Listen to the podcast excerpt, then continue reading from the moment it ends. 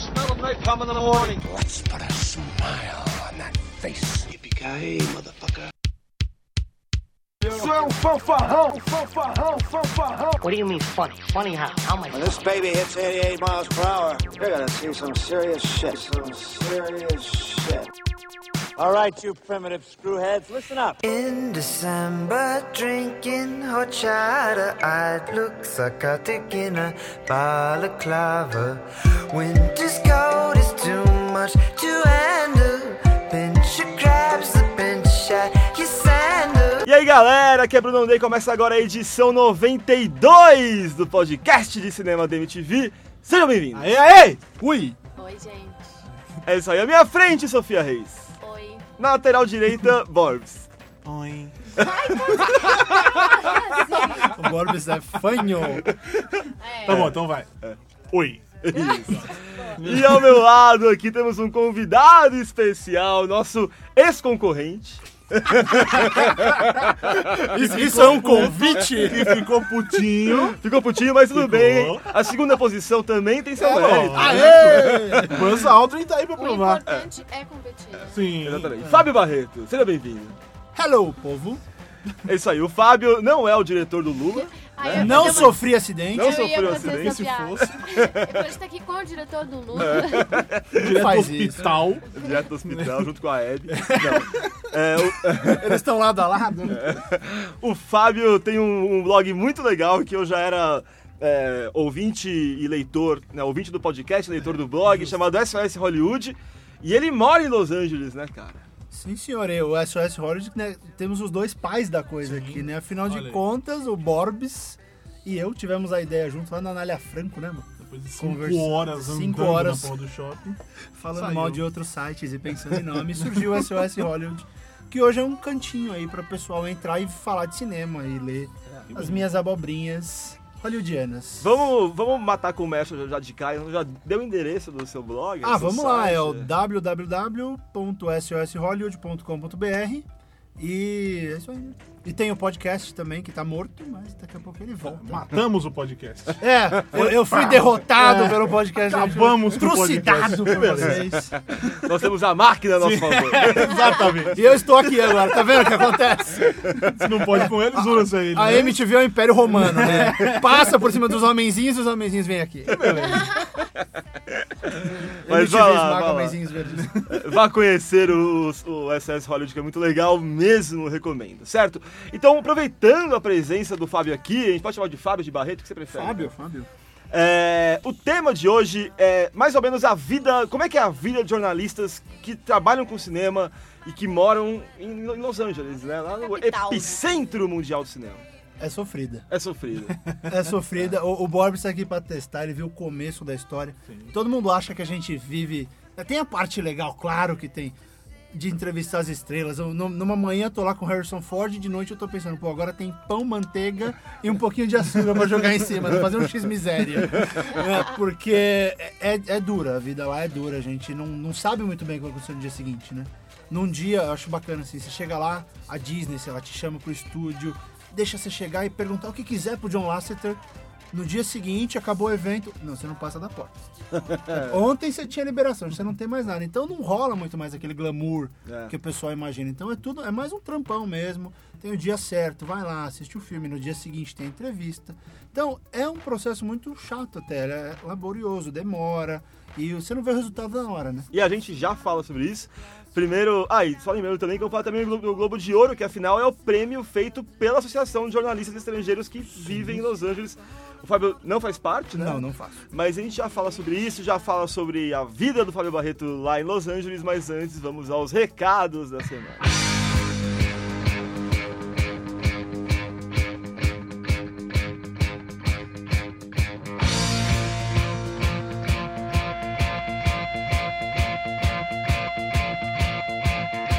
Primeiro recado, é muito importante.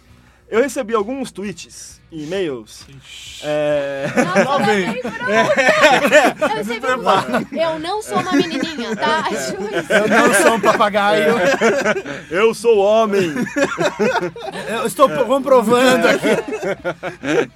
Não, olha só. Primeiro, é a galera que baixa pelo, pelo iTunes É um trabalho laborioso colocar todas as. Laborioso. Apro- Aprendeu a palavra Curtiu? agora, Mais uma. É aí. Já usei agora. Tem que absorver, É, cara. lógico. Tem que absorver. Um trabalho laborioso colocar todas essas edições no ar. Eu coloquei até 49 no iTunes porque são as mais legais, que é a partir de quando entrou o Borbis, entrou o Léo, entrou o Álvaro, a Sofia entrou depois. O Borbis também entrou depois. Eu né? adorei, né? As mais legais. É. Os mais Ah, legais Mas foi a ordem de entrada, foi a hora de, ordem de entrada. Enfim. É, mas eu prometo que vou aos poucos completando essa lista, mas se você quiser, as edições antigas elas estão no blog também, não, né, não viva só de iTunes. Até porque o nosso blog é legal. É, bastante. E eu queria umas também dizer... incríveis, montagens incríveis. Exatamente, exatamente. Sim. Aliás, aquela lá foi pro ar? Do Borbis, você com o Ronaldo? Sim. Não, não, essa foi sensacional. Essa é muito maravilhoso. Não, eu com Bela. Lá no blog não foi, foi só no Twitter. tá. é. Ah, põe lá, eu Eu quero ver acredito isso. não. Então está, está nesse Edward post, está nesse post aqui. É. Eu e Fizeram a você, montagem, a gente sim. é Edward Ai, bom. Coisa linda, Você né? não viu? Ficou demais, está nesse post aqui. Eu não vi, eu só vi aquela foto do biquinho. Que eu não consegui nem me reconhecer, né, naquela foto.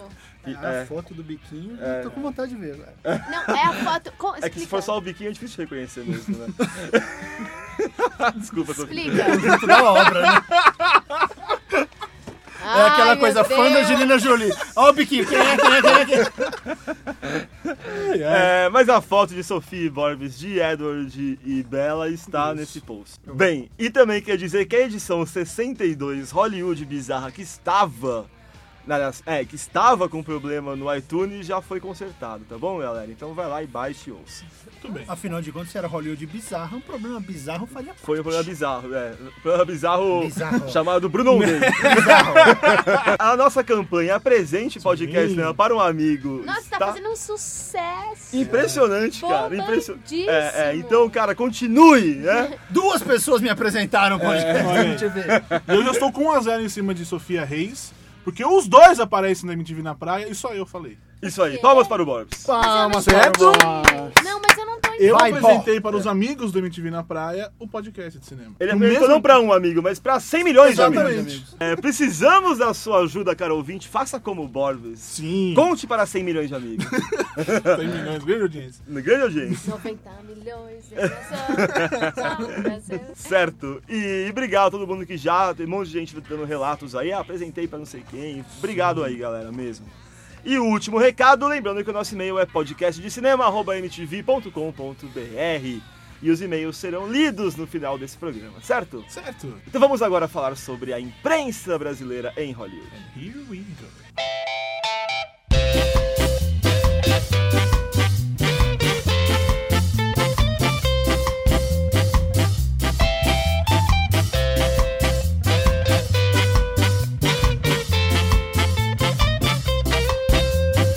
Estamos de volta. Sim. É, primeiro eu queria que você falasse um pouco, Fábio, como é que. Há quanto tempo você trabalha com cinema? Como é que você foi parar nesse, nesse trabalho tão ingrato e tudo mais? Trabalho é ingrato. né? Eu falei que é difícil, não Eu falei também, que é eu, também, eu ingrato. também gosto, cara. Eu entrei nessa área em 96. Tá velho, hein, Vani? Sou velho, sou velho. Ah, o pessoal fala, não, assim, aqueles filmes velhos da década de 90. Ah, É, então, amigo. né? Bom, eu comecei trabalhando no Caderno 2, eu estagiário do Caderno 2 do Estadão. E aí já entrei na parte de cinema, comecei, porque eu sou tarado por Guerra nas Estrelas, então eu comecei a fazer jornalismo por causa disso. Também aprendi inglês por causa disso. Fui pro Estadão, comecei a trabalhar lá e desde então não saí. Fazer Sci-Fi News, várias revistas, ah, trabalhei na Starlog, ah, fiz o caderno de TV. Então fui fazendo várias coisas de TV e cinema nesse tempo todo. Depois fiquei de vez lá na Sci-Fi News, trabalhando com eles. E há dois anos, né, fui assessor de imprensa do Cartoon, da CNN e tal.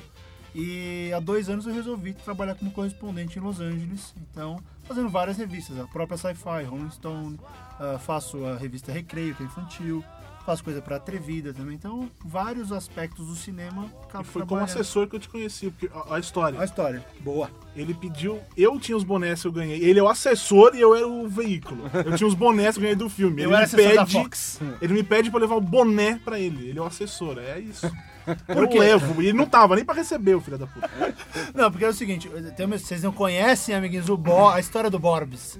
Borbs é o único sujeito que aparecia em eventos de televisão e cinema desse país, aqui de bermuda. Evento chique, o vice-presidente do Cartoon Network da América Latina, recebendo jornalistas, chamei a criatura pra participar do evento, o Borbs aparece de bermuda. Digníssimo. Aí a minha chefa chega pra mim. Quem é o cara de bermuda? Ele é, bic- ele é um bicão? Eu falei, não, eu convidei. Ela olhou pra mim. Você tá ficando maluco? Aí, chupa! Mas enfim, foi ne- nesse meio tempo que eu conheci o Borbs e a gente acabou criando o SOS Hollywood ah, juntos, antes da viagem, né? E tá aí, né? Dando certo. Não dá dinheiro, mas dá certo. O, o, o site veio antes de você ir pra lá? Não, o site foi concomitante, né, mano? É, foi porque a ideia tava é que você ia pra lá. e- Tanto que o primeiro post foi no primeiro dia de viagem. Eu falei uma coisa de Cloverfield, que eu fui pra lá pra cobrir a junket do Cloverfield.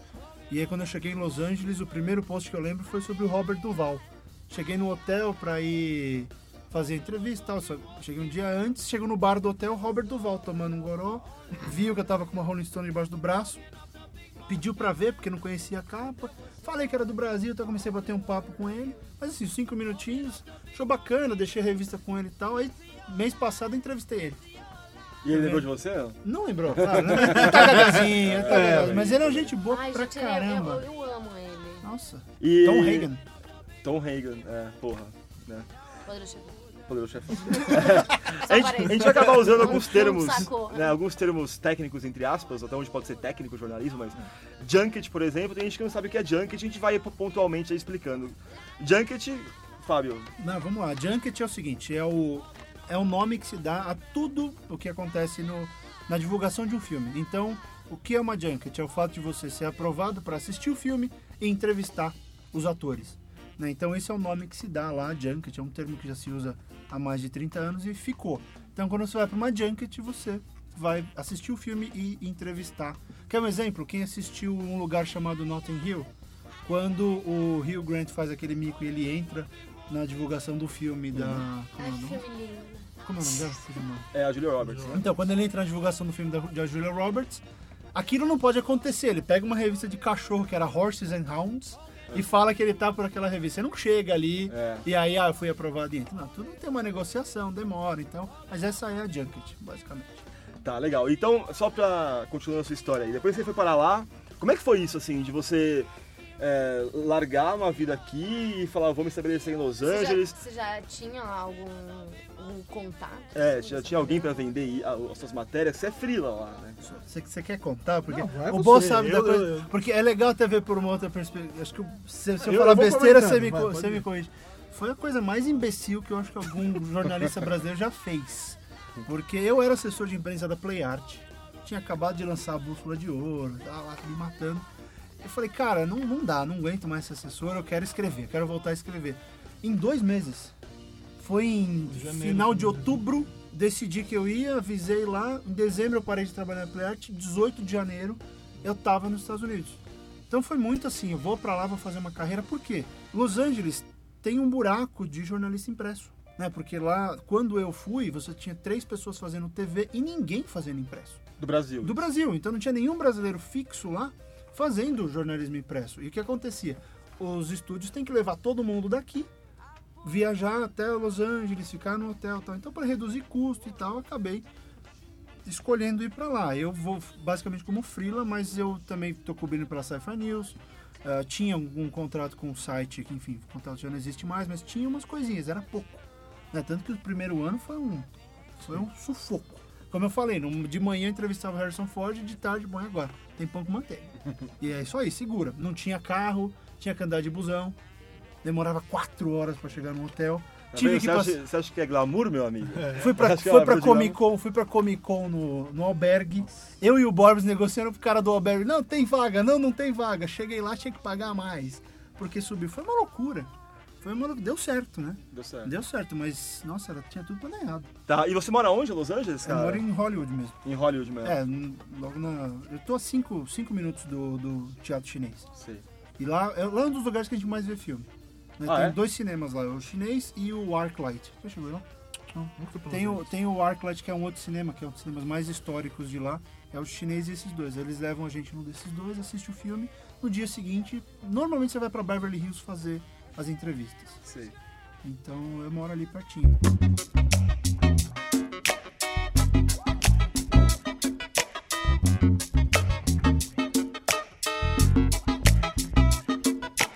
A gente, quando vê Los Angeles, tem duas, é, duas visões de Los Angeles que são bem comuns, né? A primeira é a visão do glamour toda, que é a clássica, não sei o que, Hollywood e tal. E tem a visão da- daquela coisa hum, realmente quase gangsta de Los Angeles, né, cara? Uma Los Angeles cheia de imigrante, um monte de gente, né, que vai pra lá tentar a vida que se fode pra caralho. Mas a Los Angeles mais suja, assim. O que, que você vê mais lá, cara? Felizmente eu moro num bairro legal. a parte suja tá longe, mas ela existe. Los Angeles, você não fica com a impressão que você tá nos Estados Unidos, porque eu moro perto de um monte de armênio. Um pouco pra baixo tem a comunidade coreana. Então, depois tem os mexicanos, japoneses, tem de tudo lá. É mais difícil achar americano do que imigrante. Então, a língua de Los Angeles, você não tem lugar, uma língua certa. Primeiro as pessoas olham pra mim como se falasse espanhol. Aí depois eu falo, não falo espanhol. Aí o cara muda para inglês. Então existe muito isso. Só que o glamour, o glamour mudou, Bruno. O lance do glamour é que não é mais aquele glamour da década de 50, Aham. que a Dulce Damasceno cobria de ir na casa do ator fazer a entrevista. É, chegar, ah, meu- meus filhos vão na escola com os filhos do, do Mark Wahlberg, essas coisas. Já não existe, é, é- é impossível fazer isso. né? Antigamente, até uns 40 anos, os jornalistas faziam isso. Agora não fazem mais, de 15 anos pra cá o pessoal fala. Agora é só hotel, é um tempo super contado, você não consegue mais ter aquela, ah, o cara me reconhece, eu sou amigo, não rola. Gente por aí que fala, "Ah, eu sou amigo do fulano, né? Pensa duas vezes, porque é muito difícil você chegar e fazer amizade com um cara que você vê por 15 minutos e depois você vê seis meses depois. Aham. Não faz amizade assim, né? Tá? Você acha isso é? Porque de alguma forma acabou sendo uma coisa mais profissional, né? O, esse trato da, da imprensa com os atores e com a, e com a indústria, assim. E isso tem o- o lado é, positivo, de alguma forma, porque você acabou tendo mais pessoas com acesso à né, indústria. E o lado negativo é que você acaba também com, com a, inti- você conhecer a intimidade de verdade das pessoas, que talvez a Dulce poderia, naquela época, podia ela fazer. tinha, né? ela, ela tinha sabia disso, ela ia É. na casa das pessoas. Você sente falta disso assim lá? Você acha que. Eu acho que faz falta. É. Eu acho que faz falta. O Bob já foi pra Comic Con, sabe como é isso? Você sentar numa mesa É, com eu- 20 neguinhos, Não, é o que eu falei, eu já falei aqui, eu não fiz nada, eu fiquei olhando pro Clive Owen, babando. Babando pro Claudio. É, é uma coisa sexual. Ah, né? eu- eu saber te Eu, não, a Sofia me entende. Eu te Eu não preciso de entendo, mais ninguém me entendendo, eu É, tô feliz. estranho só a Sofia. Tipo, Eu, eu não entendo. Eu não entendo, Bob. Não quero entender. Não, mas não, mas é verdade, porque Ah, quando eu, fala sério, vai, gente. não, eu fui entrevistar ele, tava posando pra foto. Eu fui tirar foto, não pode mais ninguém tirar Quem foto. descolou a entrevista? Sim, foi Fábio Barreto. Opa! Tudo bem. Vamos mas o resto. entrevista com o Clive Owen. É, entrevista. Vocês não viram a cara com a qual a Sofia pediu a entrevista. Enfim. Pô, tem é uma foda. lista aí também depois, se eu puder te passar. manda aí, pessoal manda- que passa o e-mail. entrevistar. Contato arroba SOSHollywood.com.br. vai. Fala aí, bom. Nem lembro o que eu tava falando, é do Owen. eu fico É, perdido. Que Não, eu falei é na sério. entrevista de ser muita gente, você não Não, é porque mais. você chega lá, você vai. Eu fui tirar foto, isso aí pra mim foi o mais clássico. Ele tava lá posando, de repente a assessora fala, não pode mais tirar foto. E aí de você se tira a câmera. Eu tirei a câmera ela mandou abaixar, assim. Lá é impossível mesmo. Aí a galera tem 5 minutos, é, não, acho que era 7 minutos na verdade. Que a galera vai trocando de mesa, acabou o tempo, eles param, a não ser que o ator deixe. É. Que não foi o caso que aconteceu na minha mesa, pelo menos. É pizzaria, né? O grande lance, o sentimento que se tem é de uma grande pizzaria. Porque, claro, existe. Se o seu veículo é muito grande. Por exemplo, a revista Veja. Toda vez que a Isabela Boscov vai para os Estados Unidos, ela tem entrevista individual, uns 20 minutos com o sujeito, 20, 30, dependendo, uma hora até.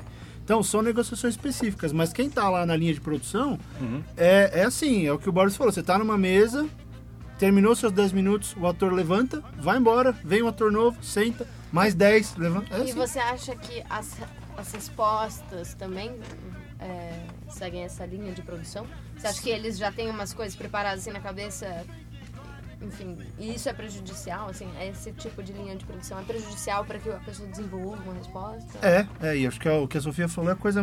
É o maior problema que existe hoje, Sofia, porque os jornalistas também não colaboram. Né? Sem querer me gabar, mas o, Bo, o Bob sabe. Pega as minhas perguntas, eu sempre tento fazer um negócio que vale a pena ser lido. Tem colegas de outros países que sentam lá e. Ai, como foi. é, como- por que você decidiu fazer esse filme? Como foi? Como é o sujeito como diretor? Isso é o que a gente chama de pergunta genérica. É a pergunta que qualquer um faz, que qualquer site vai te entregar essa pergunta. E aí eu fico pensando, o cara viaja, sai do Brasil, de qualquer outro país, chega lá e pergunta isso. Né? É um pouco de. É. É, tem a, a oportunidade tá lá na frente Né? do Clive Owen, né? E você vai perguntar pra ele, ah, como foi fazer as cenas de ação? Ah, eu peguei uma arma e fiquei E atirando. por isso eu fiquei quieto. Você sabe o que você vai. Né? a, a vergonha que o cara me faz passar. Põe o cara lá na frente do não, agora avião. falando sério, agora só agora o porquê então de ter ficado quieto de verdade. Ah, porque o Clive Owen, tá? Também. Não, mas é que no dia, no dia anterior o site, o Judão tinha saído do ar. Foi quando eles exibiram o filme, eu não pude assistir ao filme. É, eu Que filme que era falar, que o Mandando? Bala. Mandando bala, chuta uma. Incrível, né? Sim, então. Só que eu não tinha assistido, eu não tinha o que falar. E era verdade, eu não tinha o que falar mesmo. Vou perguntar o quê? E até que ele falava as paradas de negócio de cenoura, eu não fazia ideia do que ele tava falando. Cenoura, tava cara. ali quieto, beleza. né? Depois eu entendi, mas. Você tem de tudo. Você tem o cara que chega lá, acabou de desembarcar, é estagiário, começou o trabalho e- e a experiência faz um pouco de diferença lá. Ou então o cara que não viu o filme, ou que não, não tem interesse pelo filme, tá ali só cumprindo tabela, ele chega e pergunta coisa assim. Sabe? Mas mesmo na imprensa internacional isso acontece. Especialmente da imprensa internacional. Quem são essas pessoas, cara, que, que, que vão pra lá assim? Você acha que é uma galera que tem experiência? Ou é muito moleque? É, Não, tem de tudo, cara. Tem gente muito nova, tem uns velhacos lá. Tipo, a Rússia manda muita gente mais velha, o pessoal, os europeus. Os europeus Mas têm- tem, tem pessoas novas na Rússia? Eu já vi, já vi algumas pessoas novas na Rússia que o senhor gostaria muito de ver. E- Cara, Crianças, claro. Né? crianças, pequenas garotinhas loiras. É, é, de- com garrafas de vodka do seu lado. Uma madeira de voz. O, o grande lance ali é o que o cara vai fazer. Você tem especialização, sei lá, quando eu pego filme de ficção científica, que é a minha praia, o resto da mesa fica quieto, os caras não têm o que perguntar. Tipo, fui lá fazer o Águia Olho, né, o filme do... Do, Do do.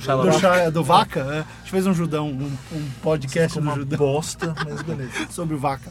É, o que é Shia, vaca? O Shia Shia LaBeouf é LaBeouf. vaca. Buff A é gente ficou só falando Ah, português, ficou uma bosta. É, o águia olho é o Eagle controle Eye. absoluto, o Eagle Eye. Eu sentei numa mesa com os. ah, Sentei à mesa, né? Com os roteiristas. Conversei tanto, só eu, que eu fiquei amigo de um dos roteiristas. O cara me manda o roteiro dele pra ler e tal. E, cara, faz dinheiro. quer dizer, Assim que você consegue. Aham. Com um cara que tá começando na indústria agora, faz as perguntas certas, aí o cara cria uma certa relação. Mas você chega lá e fica perguntando só essas bobagens, eu acho que não é só experiência. É o fato de o cara vai lá pra entrevistar o grande astro. Sei lá, tem um filme que tem o Brad Pitt. Todo mundo quer ir pra entrevistar o Brad Pitt. Aí ele vai fazer uma coletiva de imprensa e você tem que participar de cinco mesas redondas.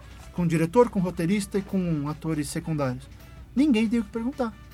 Essas pessoas que vão lá pra fazer o astro, Aham. elas nem sabem quem são as outras pessoas. Então, a falta E de preparação isso, é... isso é um certo desrespeito também, né? Eu Com o acho. trabalho de- do- dos outros. Por, né? A pessoa senta lá e se sente totalmente desprestigiada. Né? Sim. Não, e outra, é é mais gente indo cobrir pelo fato do cara ser uma, uma celebridade, né? Um, Johnny Depp, por exemplo, foi assim. Johnny Depp pro, pro Public Enemies, pro Inimigos Públicos. Ele fez uma coletiva de imprensa, teve coisa depois, mas todo mundo só queria perguntar pro Johnny Depp. Mesmo assim, foi eu, o Steve lá do Collider e mais dois caras perguntando. Cinco pessoas numa coletiva inteira, entrevistando o Johnny Depp e o resto assim, calado. Sentado com o gravador. O cara voou, Isso, sei lá. é- isso é a parte internacional. É, mas o cara voou sei lá de onde, fica quieto, né? Lembra a história do Billy Bob Thornton, né? A menina da Rússia. Eu vim aqui só pra entrevistar ele, eu tenho uma matéria gigante com o Billy Bob Thornton. Ela fez uma pergunta, ele falou, eu não falo sobre cinema. Outra pergunta, então, eu não, que, não gosto de cinema, quero que o cinema exploda. Terceira pergunta, então, já não, você não entendeu, eu não falo sobre cinema. Acabou, ela ficou quieta, o resto eu fui falar sobre música com ele. ela ficou quieta, ela veio da Rússia pra, foi da Rússia pra Los Angeles pra entrevistar o cara e não tinha nenhuma saída. Mas também é filha da putice dele, né? Filha da É. putice dele. Mas aí ela- mas ela tem que saber lidar com exatamente. isso. Ela- Mas é ela essa que voltou é a sem o questão. trampo dela. Mas É. aí é o jogo de cintura também dos jornalistas que Sim. tem que ter, Não, mas você né? vai entrevistar um Você- cara por um filme e ele não fala de cinema? Isso foi, foi Não, é escroto. uma Foi escroto. Foi Não, escroto. totalmente. É um puta cara escroto, mas, mas aí é tipo isso, cara. Não, Você lógico. tem, que, você tem que fazer alguma coisa com aquilo. O cara é um puta do escroto fala, não vou falar sobre cinema, exatamente. é, Utiliza uma outra saída. Não vou falar de música, né? É que nem vocês aqui, chegou um convidado, você- o cara não, não quer falar de um assunto, você vai ficar insistindo. Não, É. a gente manda o cara embora. É, manda o cara embora. Eu não podia mandar o cara embora. isso. Ainda Eu mais, porque, então você vai ainda embora. mais porque ele tava bebendo cerveja e fumando na mesa. Ah. é o único que eu já vi fazer isso. Né, mas Nossa, o Billy Bob é... E, e, Sofia, isso, isso que você, isso que você falou, Sofia, da. Ah, Sofia se revelando. Né?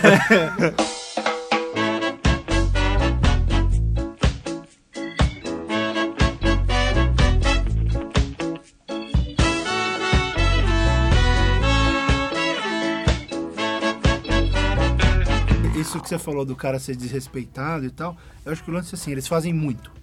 O, o esquema é muito massacrante. Eu fiz uma conta outro dia, são no mínimo 250 entrevistas por filme que um sujeito faz. Caralho. Um ator. Não, e você por imagina. é, Não, eu falo assim, eu, eu- da minha pequena experiência que eu tive com o meu Te Matou um Cara, assim, é um negócio... Matou mesmo? É, não sei, aí eu o filme, né? É, pô, a gente ficou um dia inteiro no hotel, assim, era exatamente esse esquema. assim, eu almoçava numa entrevista, assim, sabe? E era um negócio... Eram sempre as mesmas perguntas, assim, um, ou uma outra, um ou outro jornalista que variavam, né? E essa é a questão, tipo, eu tentava mudar a minha resposta, assim, tava, né? Então vamos tornar alguma coisa interessante aqui, né? E é muito massacrante, assim. Sim. E, tipo, isso que é um filme nacional, é, né, de não, não tão grande porte, assim, bem que era da Globo, enfim, mas é... Enfim, é outra história. E mesmo assim é uma coisa muito massacrante.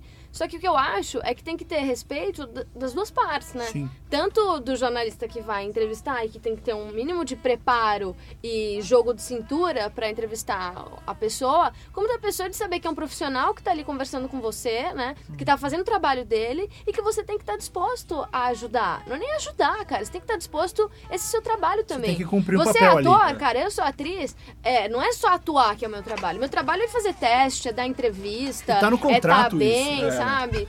Não, que eles tá só lá. vão porque tá no contrato. Tá no Se contrato. tivesse, eles não iriam na entrevista. Exatamente. né? É, então tem de tudo. Tem gente que dá a resposta assim: ah, você gostou disso? Sim. E daquilo? Daquilo não. É. E fica assim. Né, Aí tem gente que. A Dakota Fanning. Eu Ela acho que. grita? Ela, não, ela não grita. Felizmente. Mas tem uma coisa. Eu preferia que ela gritasse, mas com conteúdo. A Dakota Fanning é assim. Ah, eu acho muito legal que eu trabalhei nesse filme, blá blá blá blá blá blá, blá. Ela, ela encerra, o som dela baixa, que assim, eu terminei minha resposta. Você pode fazer a próxima pergunta. Porque tudo que ela fala é tudo igual. Ensaiado. Você pode fazer a pergunta elaborada do mundo. Ah, não, mas o diretor falou isso. blá, blá, blá. Próximo. Ela é super chata. Mas você acha que dá, dentro desse esquema de respostas ensaiadas e. É que é uma coisa tão automática pra eles, né, cara? É. E que acaba realmente virando uma coisa realmente esquemática. Mas dá pra sair um pouco disso? Assim, você consegue, né? é, Dá pra você criar em cima, né? Fazer uma abordagem diferente? Fugir do esquema do estúdio de alguma forma? Dá. O, ator ou o Não, jornalista? não, o jornalista. Acho que a responsabilidade é, é do jornalista. né? Não é o ator tá ali, o diretor tá ali pra reagir a Aham. um estímulo. É, eu acho que, um, o esquema tá furado. Não dá mais, é muita gente. Outro dia mesmo, eu não vou citar nomes, mas eu fiz uma entrevista com um cara muito animalesco. Meia hora depois eu entrevistava com o áudio e a transcrição completa na internet. Num site gringo. Aí eu fui vender pro Brasil. Ah, você tá me vendendo entrevista de internet? O fulano publicou. Eu falei, ah, vê aí, a pergunta 4, 5, 6 do áudio. É a minha voz, não é a dele. Então, peraí, o cara tá querendo vender o meu trabalho. blá, blá. Então, o esquema, o esquema tá furado. Porque isso que você falou, o filme brasileiro, eu já eu fiz algumas junkets aqui. Fiz aquele Sexo, Amor e Traição. Eu vi acontecer de tudo Excelente naquela filme, junket. aliás. Eu, eu, eu vi de tudo naquele dia. Vi Murilo Benício ir embora, porque tinha aula de piano, tinha três entrevistas. Ah, não, vou embora. O cara saiu fora, sabe? Ah, porque não queria. Fábio Assunção de Petit também foi embora. Sobrou lá o Caco Ciocli pra falar com um monte de gente que ia falar com os outros dois. Acontece de tudo nesses eventos. Só que esse, esse esquema cansa os caras, meu. É. Você imagina outro dia teve um. foi lindo. Shia LaBeouf no Transformers. Falou, vou falar do filme, tá? A atuação. Ah, então, mas você e a sua família não sei o quê. Eu vou falar do filme. Não, não sei o quê, não sei o quê. Então, vamos falar do filme? Na terceira ele levantou e foi embora. é só pra explicar, porque teve uma coisa da mãe dele. O que que era? tinha acontecido? Ele tinha se acidentado. É, ele quase foi perdeu o pouco de- foi pouco né? depois do acidente. Acho que a mãe dele dirigiu rápido em algum. É, teve uma lugar. treta, é. Começaram a falar que a mãe dele tava pirando, perdendo a estribeira. E aí foram perguntar, mas a sua mãe tá se. Tá perdendo a noção e tal. Ele, olha, eu não vou falar, é o filme. O que ele fez? Ele levantou e foi embora. A Não, minha e mesa. você entende, né? A minha mesa era próxima. Ele entrou. Olha, eu vou explicar pra vocês. Eu saí da mesa anterior porque as perguntas não estavam interessantes. Estavam enchendo meu saco e não tinha nada a acrescentar. Então eu levantei. Vamos fazer legal aqui? E aí, nisso que você falou, Sofia, aí a gente entrou. Filme, atuação, tal. Falei um bocado de Brando com ele, de outras coisas de cinema. Aí o cara foi. Então, eu acho que depende um da gente levar a pergunta certa, que nem vocês. Você tem que levar o tema legal pro ouvinte. Você não pode ficar aqui, então vamos falar do Kubrick de novo?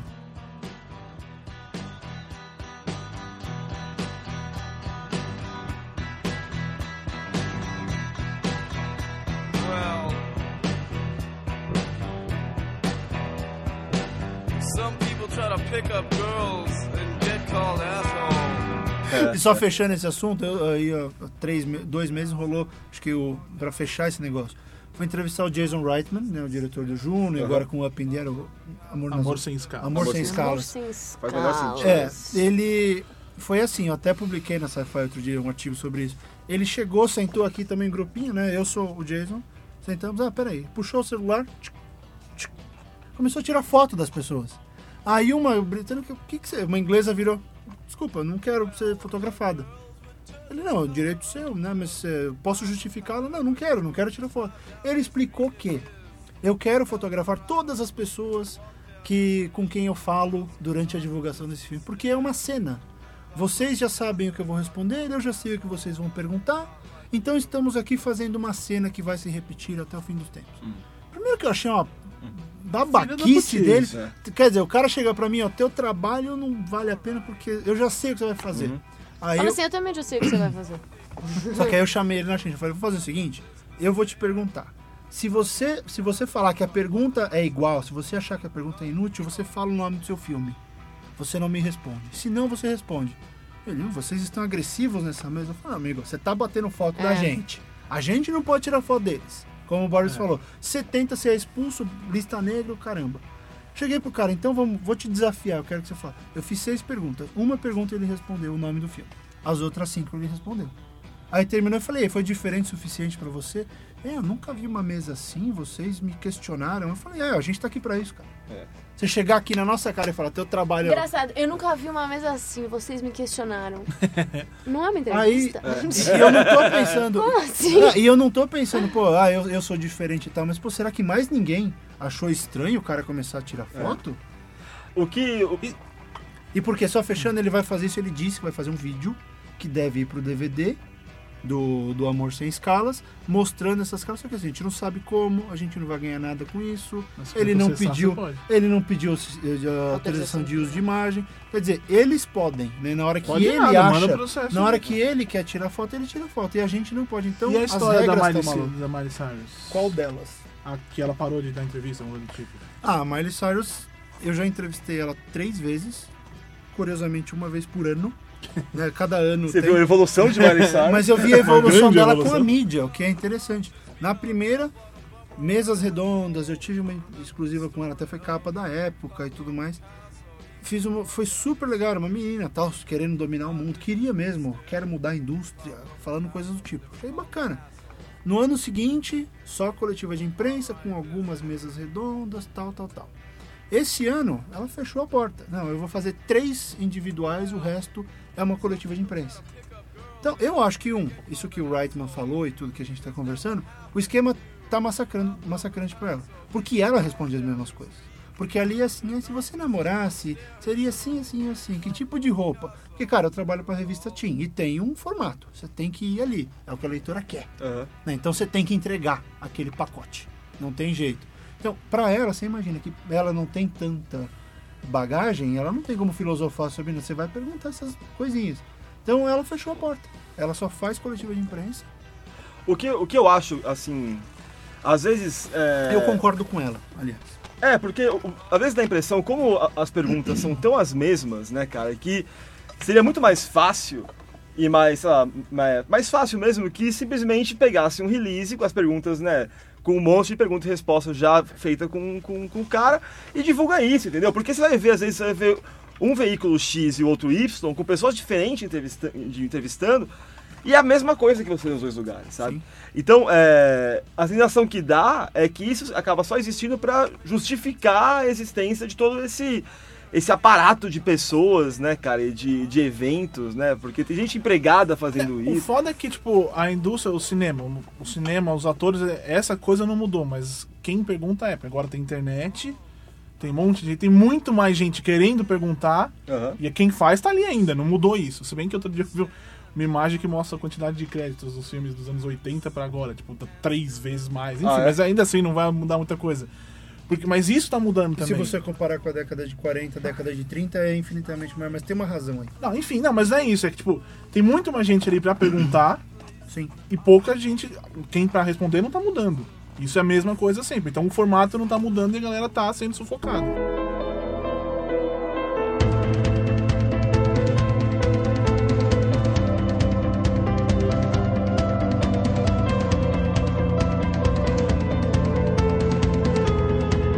Esse lance de blogs, né, de gente que trabalha com blog e tal, é uma polêmica, assim, né? O, o Borbs já sofreu bastante com isso por conta do Judão. É, né, ele cara? tem um blog que chama É, Judão. Você sofreu muito. O blogueiro, Boris. O blogueiro Borbs já sofreu muito com isso. Eu, eu escuto isso. É, como que é lá, cara? É, Existe também essa, esse lance? Ou os blogs lá já, já é uma coisa mais sedimentada e mais respeitado pela, pela Cara, indústria e tal? Os blogs de- que vale a pena lá são os blogs de política. Os blogs, os blogueiros políticos, eles mudam o rumo de eleição ali. É, não, sim. Porque os caras começam a fazer fofoquinha. Aliás, quem ainda não assistiu Intrigas de Estado, assista filmaço falando sobre isso. Muito, É muito bom. legal mesmo. Ah, aliás, eu entrevistei a Rachel McAdams por aquele filme. Começa a fazer inveja. É, vou fazer inveja com o Bob. Ah, é, então, os, os blogueiros de política fazem diferença. Agora, o de cinema, você não tem muito mais essa coisa de blog. Porque o que, que Tem o blog... Harry Knowles lá, né? Que é... Ah, cara, mas ele, ele já é sumidade da internet, todo mundo sabe quem é, Foi o ele que cara. começou, na verdade, Ele, tudo. é, ele, co- ele consegue entrevista, ele faz o que ele quiser, ele consegue furo. Os caras ligam pra ele, ó, eu tô fazendo um filme e tal, publica aí. Ele tem uma relação diferente, é tipo o próximo filme do Matheus Souza, ele vai ligar pro Borbs, ó, eu vou fazer o filme e tal, o Borbs vai publicar primeiro. Então é uma outra relação. Agora o cara que começa com o site hoje, ele não consegue nada. Ele vai ver filme só. O máximo que ele consegue é ver a cabine. O que é a cabine? É quando os estúdios chamam o jornalista, o blogueiro, quem for a pessoa da mídia para assistir ao filme. O cara consegue isso. Ele não consegue entrar nas Mas mesas. lá fora mesmo? Mesmo lá fora. Ele consegue só o filme. Por quê? Lá o número de hits vale. Então você vai ver os sites que valem a pena. Aí eles chamam os caras para fazer as mesas. Podia E- ser assim aqui no é. Brasil. Aqui eu em acho cabine muito você vê bacana. umas coisas que. é, Mas também, sei lá, tudo bem, né? As- no Aqui tem os Nunca cabininhos. enche a vai, sala né? de cinema também. Não, mas é que assim, assistir. a, a questão que ele falou de lá, o hit vale pra dar entrevista e tal. Se fosse assim, eu teria um monte de coisa que É, um monte sim. de gente tem e eu não tenho. Claro. Porque é aí é questão do nome, eu não. Enfim. É, e você perguntou antes, né, como é que é as entrevistas com. Como são as entrevistas com os gringos. É diferente. Fui entrevistar o J.J. Abrams outro dia, foi uma coletiva. Ai. Só que tinha eu, eu era o único de América Latina lá. O resto eh, tinha mais Itália, Alemanha e Suécia, e o resto era só americano. E aí os caras vão pro detalhe, é site de Star Trek, bombando em pergunta de fã, site de fofoca. Então era outra história. Você já vai, você tem a informação para extrair do cara. Não tem essa. O, o cara de lá, o gringo, ele não faz a pergunta como foi trabalhar com? É a maioria que eu vejo. Porque os caras. Vocês pensam que não, mas galera, tá numa coletiva de imprensa ali sentado com 60 pessoas. Levantar a mão e mandar uma pergunta não é a coisa mais simples do mundo. O pessoal gela. Tem gente que não fala nada. Tem gente que fica quietinho no canto. Ah, no- na na- aqui mesmo, no- do, da época do Lua Nova, tipo, 10 pessoas na pergunta. Pois é, você vê. E todo mundo deve ter se matado porque queria Ah, ir, sim, queria entrar no ridículo, evento é. pra entrevistar a Kristen Stewart, que eu já entrevistei cinco vezes. Não tenho mais o que perguntar pra ela. Aliás. Aquelas inveja pelo É, ele só vai fazer isso, eu tô acostumado. Quer saber? A última vez que eu entrevistei foi na- no making of do The Runaways, que aliás, MTV, fica esperto, filmaço. É, legal. Filmaço? Putz, eu acho que vai ser muito bom, de verdade. Não Vai- tá previsto pra esse ano, né? Ainda não. Mas acho que vai sair perto da estreia americana porque tem a Kristen e ela É. leva a gente pro cinema. Ela faz a Joan Jett. Joan eu Jett. conhecia a Joan Jett, também conhecia a- a É verdade Cherry. que a Joan Jett tá uma puta com a atuação dela? Não, que Não não, com foi tipo uma história que ela, que ela foi conversar com o John Jett, conhecer e tal. E aí a Joan Jett começou a falar várias coisas, tipo, não, não- não é assim, não sei o quê. E aí ela começou a chorar. É bom, o que chegou pra mim é que ela tinha ficado. Talvez seja isso mesmo. E É, nessa que chilique, ela, tipo ela, ela ficou puta Nova. com o que ela tava falando. Que estavam falando. Tipo, do- o jeito que a Kristen Stewart tava interpretando ela, ela tinha ficado puta. Mas pode ser isso que a Sofia falou. Olha, o- eu, eu fiz essa pergunta e a resposta da Kristen Stewart foi de que rolou uma química entre as duas e que a Joan Jett foi meio que a técnica dela, foi falando tudo que ela tinha que fazer. Faz assim, faz assado. Então pode até ter rolado esse, esse estrezinho, mas que definiu a relação. A Joan fala, você repete, certo? E ela tava lá no set de filmagem. Quietinha, não falou com ninguém, só cumprimentou, tava lá com o iPod assistindo e dava um, um toque aqui, um toque ali, super presente. Aham. Acho que ela tá até como produtora do filme, se não me engano. deve ser foda também, né? Vamos falar de você, sua vida, você vai Difícil, né, liberar, cara? É. assim, né? É, ah, faz o que você quiser aí. É, ó, E estavam lá, metade da maior parte da banda tá viva, né? Então tavam, Sim, tá. as minas estão lá tempo É todo. uma, é, é uma questão difícil, né? Fazer filme de gente viva. Porque. Não é simples. E ainda Né? mais com um elenco bastante jovem, né? Que tem que ter a idade dela. Mas enfim, por que, que eu falei desse filme? Fui entrevistar a menina, eu comecei a fazer umas perguntas mais né, fora do- da caixa. Ela virou, mas meu, de onde estão vindo essas coisas? Por que, que você tá né, perguntando essas coisas? Você não é de uma, uma revista Teen? Eu falei, só, mas eu sou imbecil. Eu não considero que as pessoas que leem o que eu escrevo são trouxas, né? Então dá pra evoluir. Eles mesmo estão esperando. É. É, Você acha que ela tem essa, essa noção, assim, de que ela realmente. é, o papel dela é estrelar revistas teen e, e- e ela, ela sabe que ela tem esse, essa função na indústria hoje, assim. Ela tem, mas ela não gosta. Ela sabe que. E ela sabe que você é passageiro, né? Na cabeça dela, ela tá fazendo, porque é o que dá. Mas ela é uma menina talentosa, assim. Eu, eu gosto dela, muita gente reclama, muitos Eu leitores gosto. lá da Atrevida me. Hã? Maconheira, né? Sim. Mas ela tem uma foto dela clássica, Nossa, tá sentada uma na, cara de maconheira. Ela tá com uma, né? sentada tipo, na, na escada de casa, assim, com o namorado. Tá todo loucona, sensacional. Tanto que a gente esperou três horas pra ela sair do trailer dela, um cheirinho muito simpático saindo do trailer. e aí a gente no frio, downtown LA, aí, pô, mulher, sai daí logo, criatura. Aí não, ela lá. De repente ela veio toda, pô, mas essas perguntas, cara. Eu falei, é, né? Com brisa, donut, né? né? Comendo um donut. que brisa essa pergunta. Me traz um x-salada.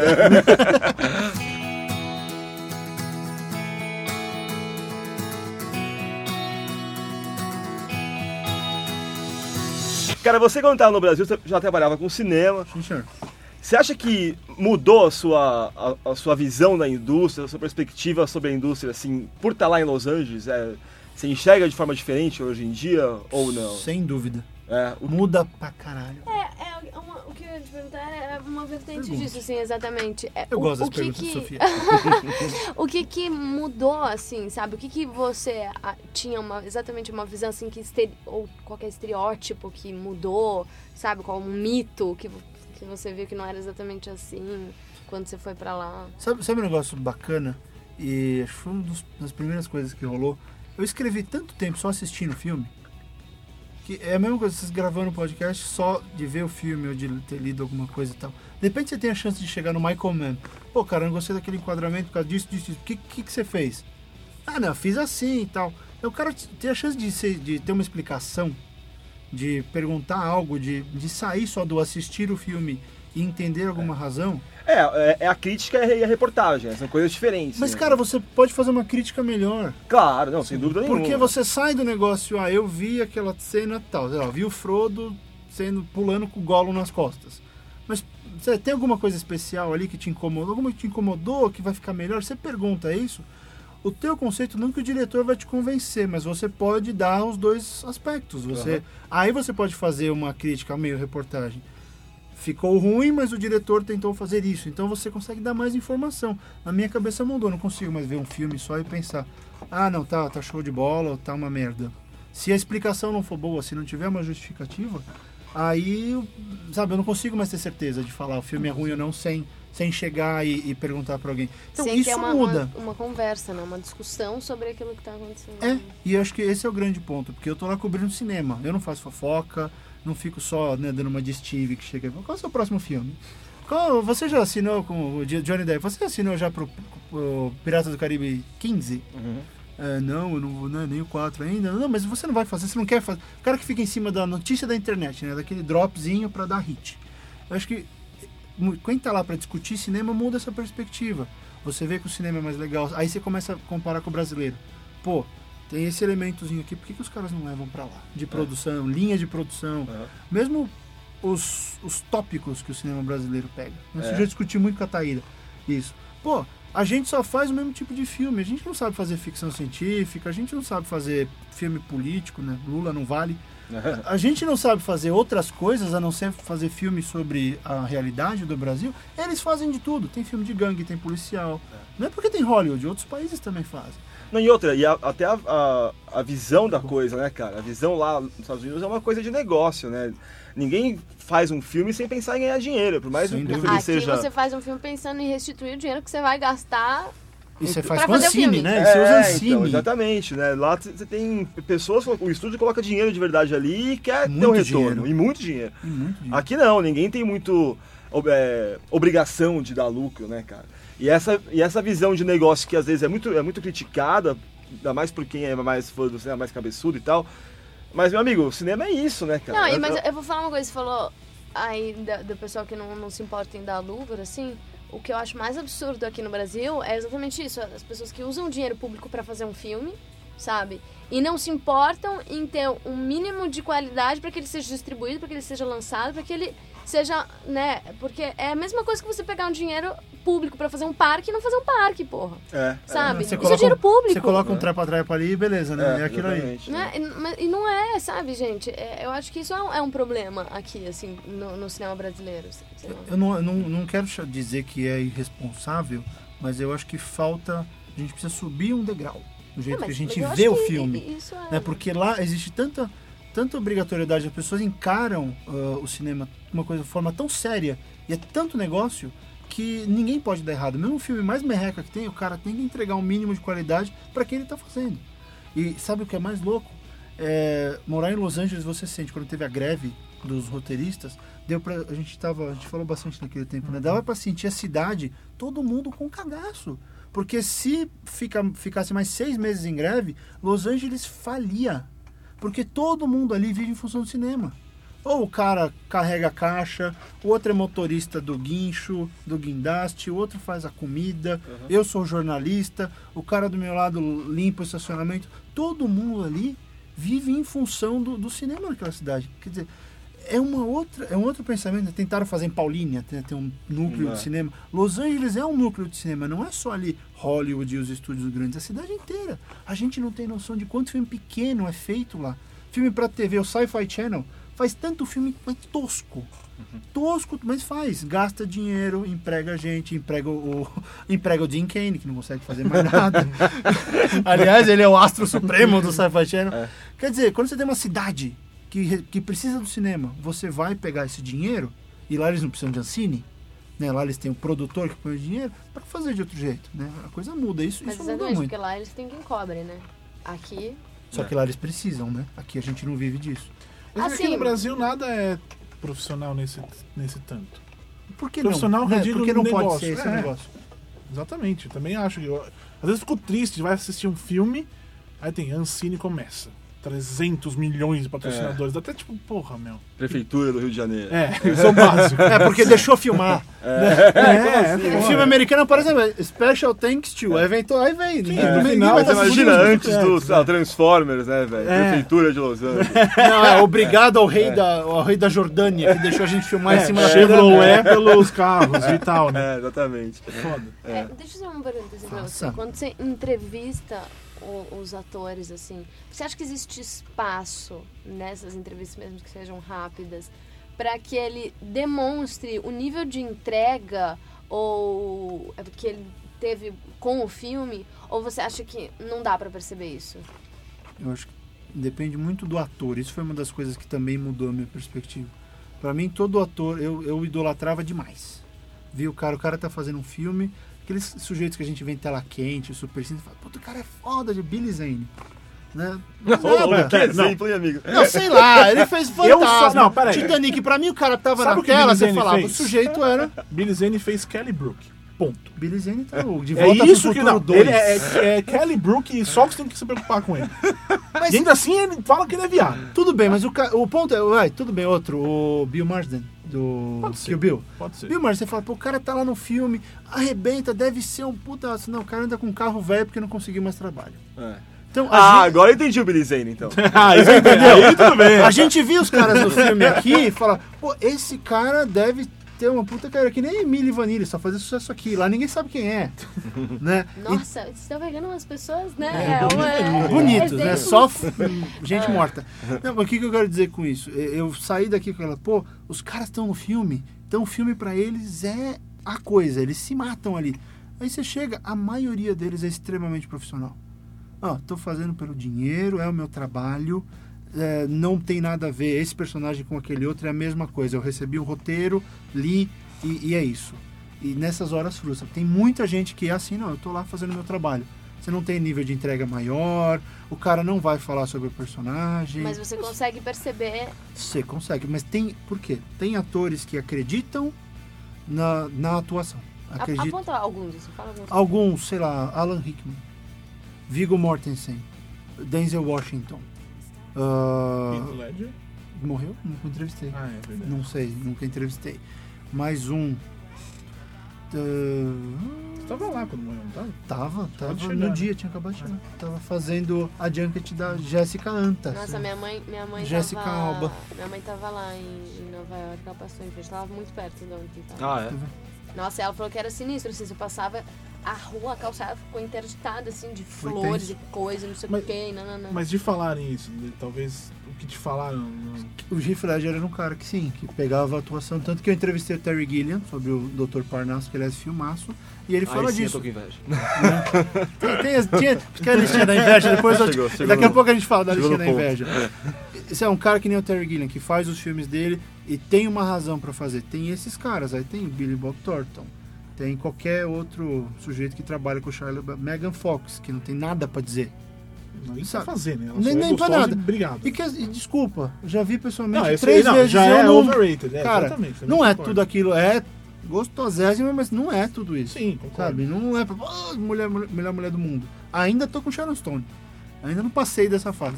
Enfim, Você é você velho, pega. Eu sou velho, porra! Eu tô com 31 anos nas costas, diabo! É, mas você vê, tem esse povo, esses caras, eles mergulham e o Shia LaBeouf é o mesmo, que acredita piamente no que faz. Tem os caras que não, o Billy Bob Thornton, estão lá pra. Não, me dão o papel, eu leio e acabou. O pessoal lá do Supernatural, o Jared Padalecki, é tudo assim. É o meu papel, é o que eu faço. Mas isso é ruim? Não, não sei, depende. Pra Então, você, talvez acha, você acha que essas, essas pessoas. Tem que ser pra vocês, é se- ruim ou não? Esse é o problema. Não, para, para as pessoas que se entregam, que você, você percebe é, que são diferenciadas né, na relação que elas têm com o filme. Você acha que, de uma certa maneira, elas conseguem um, um melhor retorno é, profissional, no sentido qualitativo, não assim, sabe? Sim, né? Porque você vê, pega o Daniel Day-Lewis. É um cara que vai lá, mergulha no personagem, só sai aquelas obras de arte. É. Né? O próprio PTA, o, o Paul Thomas Anderson. É um diretor que você vai conversar com o cara, ele não vai te dar uma resposta pronta. Mas nunca. Até o, a- o Jason Reitman, ele me deixou com uma impressão ruim, mas as perguntas que eu fiz, eu vi um outro lado dele e tal. Ele conseguiu. É. Ele tem um pouco o que dizer. Ele achou eles nove pra caralho, mas ele, ele tem um objetivo ali. Mas tem os caras que estão ali pagando, pagando conta. É, eu, eu não sei até que ponto também que é, que é condenável ou não, né, cara? não Não, mas você vai, é, você vai condenar o cara que, que, que é advogado, que só trabalha com advogado porque ele precisa, que ele quer ganhar dinheiro, sabe? Você vai falar que ele é um merda? Não é, cara. O cara eu tá fazendo a vida dele, a escolha Mas dele. faz bem. Se fizer bem, mim, O. Billy Bob Thornton, você acha que ele faz bem ou mal? Eu adoro ele. E ele fala que caga pro cinema. Não gosta, só faz pelo dinheiro. Se pudesse, não faria mais. E É eu- ele é e- e ele é o- ele, né? e- mas ele é o cara da, da teoria. Olha, atores que falam pra vocês que, que tem que se entregar, mergulhar. não sei- o Adrian Brody é outro que, se, que mergulha. Fui lá no set do Predadores, o novo filme. Ainda bem é o Narigudo. Narigudo, tá pianista. confuso. O pianista. Mas o, Billy Bob Thornton fala: se o cara te diz que tem essa história, tem nada. Ou você sabe atuar ou não.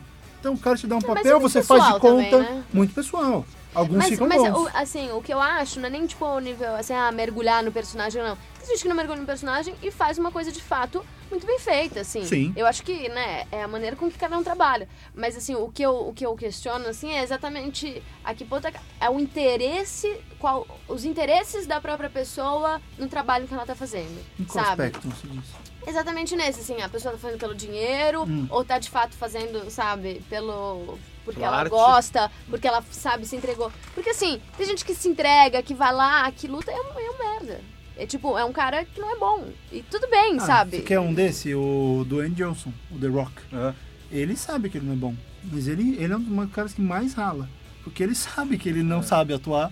Mas ele, se acerta mata. algumas vezes, né? E, ele- e ele é gente boa. E ele fala, pô, meu, ah, eu não tô aí, né, batalhando. Mas fica tal. claro que ele, que ele faz uma coisa muito mais caricata. Tipo, Ele tá tentando fazer uma coisa É, que mas ele tem noção. Eu acho Não, legal o não, cara é. que sabe o É, lugar mas dele. exatamente, é admirável isso, porque a Sim. maioria das pessoas simplesmente acharia que ela, ela é incrível. Não, não, Não, sabe? é que ninguém espera que o The Rock faça o papel, sei lá, do. Você falou do Daniel Day-Lewis, que ele faz tipo sangue negro, sabe? É, já pensou? Mas então, mas às vezes Petróleo? também... É. Mas às vezes também são as surpresas que, que, que dão certo, né? Assim, eu acho. Por exemplo, Sin City pegou Brittany Murphy, sabe? E deu super certo, assim. Deus a tenha, né? É, não muito certo. Né? É, que Deus só tenha então. Mas assim, eu, eu acho exatamente isso. Eu acho que o que é mais importante, não sei se é o que é mais importante, mas uma das coisas que é muito que são muito importantes é tipo, é exatamente isso. A maneira com que a pessoa encara aquilo, sabe? Talvez isso seja, isso seja um fator muito crucial na escolha da, daquele ator pro, pro personagem. Assim como a Brittany Murphy. Cara, a Brittany Murphy só fez merda de Merda. filme, sabe? E fez Sin de City e caiu como uma luva, sabe? Alice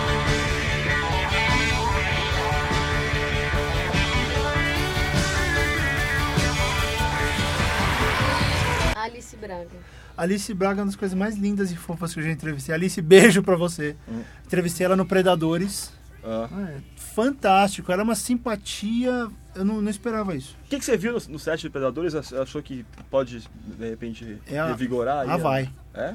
Predadores é do Predador mesmo, né? É, Tô Robert Rodrigues. É, não, Essa dizem. Pensa filme 1 e alguma coisa depois daquilo. Então. É. Nada de continuação de Alien. Hum, É só Predador. Não posso ainda falar umas coisas, mas tem uns conceitos bem bacanas. O A equipe, tá de volta? a equipe, como do, é a o- equipe do, do Robert Rodrigues trabalhando pesadíssimo pra fazer isso. Nossa. Acho que quando ele, quando ele quer fazer as coisas. Show de bola. Ah, aliás, ele é, é um exemplo de um cara que foi fazer a vida em Los Angeles e. Mas ele é a prova de que a indústria não tá lá. É. Que o cinema é um negócio maior, porque ele faz tudo no Texas. Ele faz tudo em Austin. Uhum. E Hollywood compra ou não. Ai, que legal. né? Ele é a prova de que você não precisa ir pra Hollywood fazer cinema. É. E fazer cinema Você do foi bom. a- E faz sozinho, né? Isso que é o foda. Sozinho. Você foi naquele cinema de Austin? Não, Não fala que é foda. não cheguei, caralho. não deu tempo, é cara.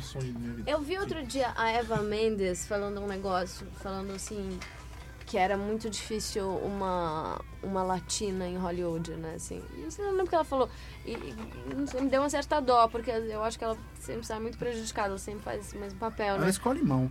É, eu também não, não- nem sei, né? Não conheço ela, nem Não, sei mas eu acho que ela as escolhe coisas. mal. Mas, é- mas assim, o que eu ia perguntar pra você é exatamente do, do, do papel dos estrangeiros, assim, em Hollywood, assim. O que, que, que você sente? Você acha que existe um espaço pra, pra gente nova, pra gente de fora? Ou você acha que é muito fechado, assim... Existe. Além de você ter o cinema dessas comunidades, que já existe. Então tem muita gente fazendo cinema latino, né, por causa dos mexicanos, até cinema coreano. O cinema coreano tá começando a aparecer em Los Angeles com filme, filmes muito bons até. Mas quer saber? Passou o Slumdog Millionaire, todo filme agora tem um árabe, tem um, tem um indiano. Tá aparecendo agora, virou né, nesse Dakota, né? Não é só. Tem sempre o negro, sem ser papel de empregar. Agora apareceram os indianos. E o Cameron já tinha definido isso lá atrás, né? Pro Avatar. Já tinha o indiano lá muito antes. Então, isso, espaço tem, depende do que a indústria está fazendo. Você vê, ontem eu assisti. Eu vi ontem só aquele The Lucky Ones com o Tim Robbins. Ah, é um filme sobre três militares e a Rachel McAdams. Chama Gente de Sorte, alguma coisa assim. nunca vi. né? É um filme muito fechadinho, né? Um, é um road movie com três soldados. E um é um, um ticano, tem uma mocinha e outro é um americanão, Tim Robbins, né? Clássico. Mas, então você tem espaço. Eles conseguem mas, mas fazer o muita espaço coisa. que tem não é exatamente de fazer papel de indiano, ou fazer papel de mexicano, ou fazer papel de não sei o quê. Depende. Eva Longoria faz uma pessoa normal, ela não é uma latina. Em Desperate Housewives. O George Então, Lopez. mas, mas, mas... Não, mas ela não é latina, ela não fica É. fazendo taco Não, não, mas- e mas é- tem uma mas pinhata isso- na entrada da casa. né? Mas a questão, tipo assim, mas é- ela é uma exceção. O que eu tô perguntando é exatamente isso.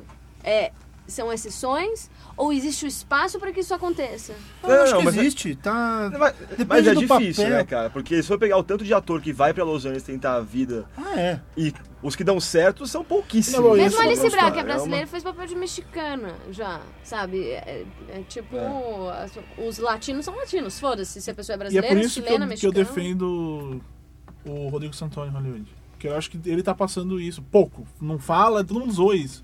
Mas ele tá conseguindo Também fazer sumido, papel. aliás, né? Não, Mas faz é um tempo. cara- Ele tá Queria fazendo ver mais, papéis. quero Ele tá fazendo mais. papéis. Sim, mas, eu é um cara, mas ele falou outro dia também, eu lembro da vez, ele falou assim, cara, você acha que eu ganho muito? Eu pago pra fazer filme. Não, não é nem né? isso, mas, tipo, Exatamente, mas eu Não acho que... colocam ele pra fazer o... É, mas eu acho que exatamente ele tá nessa situação porque ele tá tentando fazer um caminho exatamente de não seguir Sim, esse estereótipo, exatamente. né? De não ser o Eu latino, acho que, acho o que assim, brasileiro. Sofia, você tem as duas coisas. Eu tinha- A CNN fez uma matéria sobre isso. Você tem o cara que só faz o, o jardineiro mexicano em tudo quanto é filme, esperando um, um personagem melhor, mas você tem que entender que os- o povo latino, especialmente, está lá há tanto tempo que você tem gerações que só tem a aparência latina. O resto, tem gente que não fica nos, nos nichos, Uhum. que fala inglês sem sotaque, não tem nada de, de- das Shola Girls, aquela coisa lá das latinas meio mulamê. Você não tem mais, você tem uma geração inteira que não é mais assim. Faz tempo que eles estão. Então você tem o cara que consegue chegar. Pega o Jorge Lopes, que é aquele comediante, ele vive do estereótipo. O programa dele é um porre. É isso que eu falo, Porque chato. todo tá lá. Latino! Ah, o burrito latino! Você come e peida automaticamente. Né? Ele vive do estereótipo. Tem esse cara, eu acho que a Eva Dani Longoria- Trejo. né? Dani, Dani Trejo ele vive no, Machete. As Machete já tá tudo fechado, estão editando já. Tô editando já? Sim, senhor. Achei que tava no Predador, tinham terminado de filmar Machete há 4, 5 dias, uma coisa assim. Então, o, o grande lance é, tem espaço. Só que tem espaço pro cara bom. Mesmo americano, olhinho azul, com cara do Brad Pitt, se chega lá, se não encontrar o espaço, você não vai. Outro dia lá o cara que beija a namoradinha da Miley Cyrus no, no The Last Song, que é um filme chato. Eu adoro o Greg Kinnear, ele tá ótimo, mas o filme é chato. Mas o moleque é irmão do Thor. Ele foi fazer teste de cena pro Thor. O irmão dele ganhou, ele pegou o filme da Miley Cyrus. Cara australiano, tem muitos australianos chegando. Pegando o Eric Bana, cada vez mais martelando ali. Mel Então, Gibson não é australiano, desculpa. é, tem espaço. O ponto é o cara tem que ser bom e tem que saber entrar. O próprio Heath Ledger, né? Então, depende. Essa pergunta, ela depende da qualidade do sujeito. Se o cara se dispõe, você falou do Santoro, ele se dispõe a ser o jardineiro mexicano em cinco novelas, Não. danou-se. Né? O Santoro não faz.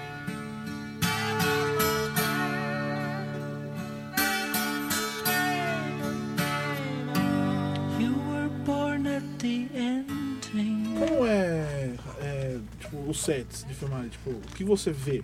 Você, Você vai, chegar, é, você vai muito chegar, você vai, set? Não. Tô começando aí mais. tipo, você vai chegar, vai ter a galera parada esperando você pra dar entrevista ou você vai chegar, vão estar filmando e param e dão entrevista e X? Não, a gente se encaixa no, no dia a dia deles. Por exemplo, Robert Rodrigues tem lá o Troublemaker Studios, é um lugar gigantesco. Era um aeroporto que o casal George e Laura Bush deram para eles, né? liberaram porque o aeroporto mudou. Ah, é? Então eles compraram, tá? Mas o governo, é, o Bush era Ah, governador. eles compraram. venderam, Compraram, não. né? Ele ajudou tá, a fazer a transição de aeroporto para estúdio. É um lugar gigantesco. Tem três ah, hangares. Então eles estavam filmando em um. E a gente pôde ver. Tá? Tanto que o, o Predador novo é o Derek Mears, que é o cara que fez o Jason no último season. E esse, esse ficou brother também. Por causa de papo, ele é comediante, já fui no show dele. A gente Ele é comediante? Imagina um cara, quase 3 metros, careca, fazendo comédia. É muito engraçado. Enfim, ah, então você vê esses hangares, e tem o set também, que é onde acontece uma, a cena de. o ápice do filme. Então a gente chega, dá uma olhada aqui, dá uma olhada ali. Onde está sendo filmado, você não chega perto. Ah, então você não vê a. Você vê, assim, você vê por 10 minutos e aí área. Né? No Predador foi assim, quando eu fui fazer um filme da Universal chamado Paul, com o Simon Pegg e o Nick Frost, Uhum. que é sobre um alienígena e tal, para ser bem legal, foi em Albuquerque. Aí a gente já ficou assistindo muito mais tempo, só que por mo- monitores. Eles montam uma ilha, um pouco longe da cena, os jornalistas sentam e ficam vendo pelo monitor. Põe o fone de ouvido e você consegue ter umas. ver a cena. E é, é muita repetição, é muito chato ver filmagem. Porque, repete, tipo, a- bater numa porta. Aí o cara sai. Aí volta pra dentro. Baixa a porta de novo. Eu vi umas 10 vezes a mesma cena. Então, o set de filmagem, você acaba, você tem uma noção de como é feito o filme. Aí os atores têm um intervalo, eles vêm até a sua mesa, fazem a entrevista, voltam, aí você fala com o produtor, você fala com todo mundo. Eu fiz 42 entrevistas no set de Predador. Predadores. Predadores. Predadores. E, Enfim, é, tem tudo. Eles param e você pode assistir ou não, você visita o set que não está sendo usado. É mais para ter um, senti um, um feeling. E você tá só rolando. conversa com a galera que, que é permitida. Tipo, você não tá ali com câmera. E aí, mano? É, não posso chegar pro cara, pô, e aí, né? Se, se alguém se machucou. que você tá usando. É, é, não, o que, que você tá usando aí, né? É, não, não, fecha um pouquinho mais enquadramento. É, não, não tá legal. né? É plano americano, né? Você não quer pegar assim, né?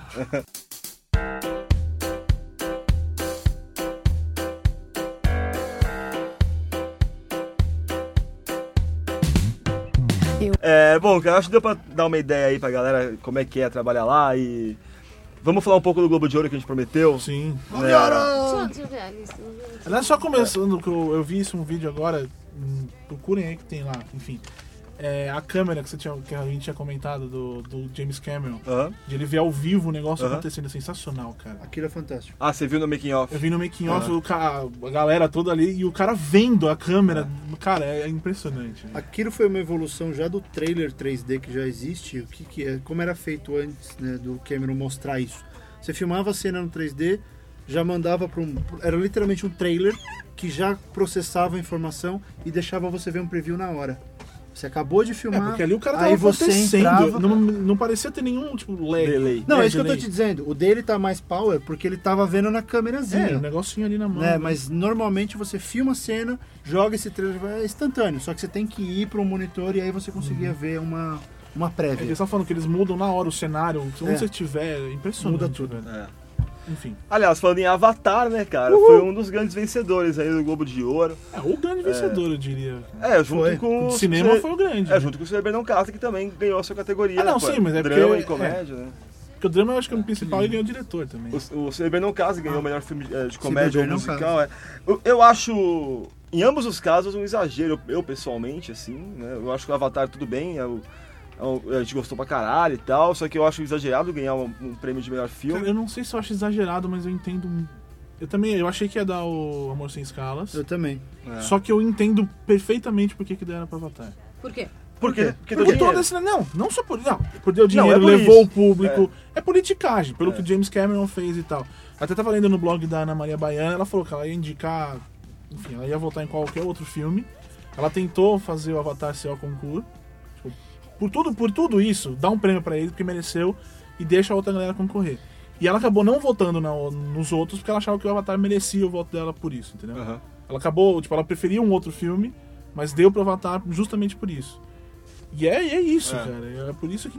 A gente tem que ganhou. pensar que melhor filme, é- ele é, um, é o melhor. é, tem- ele tem que ser o melhor é, pacote fechado, a melhor realização. Sim. Não é só o, o efeito, não é só a história, não é só a política. É. Se é o melhor, é o filme que causou mais impacto, que teve mais êxito, esse é o melhor filme. Ele teve êxito, ele é bem feito, ele tem tudo que precisa pra ser um bom filme. Mas, mas e, e se pecar, tipo, na, na história? Se não for uma história tão elaborada? Aí não, aí não, aí não torna o filme uma coisa, não torna o filme uma coisa boa. Pra mim foi uma coisa muito boa. É, eu acho que o Ué, Avatar... se ele- você é. não tem o roteiro, aí você tira esse pacote perfeito de ser o melhor filme. Porque eu acho que se a história fosse tão ruim como algumas pessoas falam, não teria faturado tudo isso. Não, teria. Não foi só hype, Transformers 2 faltou dinheiro pra caralho e a história é, é mas horrorosa. não, mas não tudo isso. Não, e eram tudo dois. isso não, é. O que E tinha Não, o Fox. que eu acho É, também, o que eu bem. acho é que a, a história no- em Avatar, pelo menos, ela, ela não podia ser mais elaborada do que ela era, assim. Porque você já tem, eu acho que pra explorar todos esses recursos, sem parecer também, sabe, sem ter, tanta informação assim, eu acho que tinha que ser de fato uma coisa assim, olha, vai ter que ser assim, entendeu? Nesse nível de profundidade a história, sabe, nesse nível de complexidade, para que a gente possa explorar exatamente as outras coisas. E, e- e, de fato, isso é uma, é uma saída inteligente, porque fez o filme ser o que ele é, sabe? E no roteiro tinha muitas outras cenas que a Fox liberou o roteiro que tem, mostrando a Terra no, no futuro, Toda como detonando. que ela tava. Citam a irmã morta da, da Neytiri, que daria uma profundidade maior. É, o que eu acho assim, acho cara, que- eu acho que o roteiro de Avatar, ele Aumentar, é, pelo menos. ele é, muito, se- muito se falou comparando com Pocahontas, né, e tal. Isso é bobagem. Então, na verdade, que essa história do, do cara que vai conquistar né, um, um território e acaba se apaixonando pelos conquistados e depois. Isso é um arquétipo anti, antiquíssimo, assim, né, cara? Não, Não, não eu acho surgiu que- nem com Eu Pocahontas. acho que mais do que isso, reflete exatamente a, a atualidade, entendeu? É, que nem, eu não lembro quem que escreveu na Folha uma crítica e falava exatamente disso. Das relações que ele faz com, por exemplo, a, a guerra no Afeganistão, sabe? É, do- dos soldados e tudo mais. Isso é uma coisa, é uma coisa muito, muito atual, assim, sabe? É, mas eu acho. é, Tudo bem, eu concordo com o Luiz, mas eu acho um prêmio exagerado porque. Eu também. É, isso eu não, não, né? eu não tô dizendo. Essa, o, o filme realmente aposta na simplicidade e, e faz muito bem isso. O roteiro é redondo, não tem furo, ele é, não, não tem barriga, ele nem, É bem feito, bem feito e tudo mais. Concordo. Mas eu acho que tiveram. Eu sou muito mais Bastardos Inglórios, por exemplo, do que Avatar enquanto filme. Eu prefiro. Também. né? É, mas enfim, eu acho que é, o que muitos disse, não, eu- Mas o, tio- mas o Christopher Waltz ganhou, né? Então. ganhou, né, cara? Então, É, né? Graças a Deus, né, bicho? Pelo menos. É, aliás, é um nome quase certo pro Oscar aí, o né? nazista mais legal da história. Mais legal da história. Você quer ser amigo daquele nazista. Você não odeia ele. Ele, eu vou te matar, mas eu vou fazer isso com carinho. Exatamente. Mas é. Muito se disse que se premiou Avatar por conta que a indústria, né, que tá empolgada com Embora Avatar eu não dando sei o dinheiro. A questão é que o Globo de Ouro, na verdade, ele não é feito pela indústria, né? Ele é Não. feito pela Associação de Jornalistas Estrangeiros que moram em Los E Angeles. que já assim. muda também o fato de ser estrangeiro. O jeito de É. você ver tudo aquilo Sim. é, É. diferente.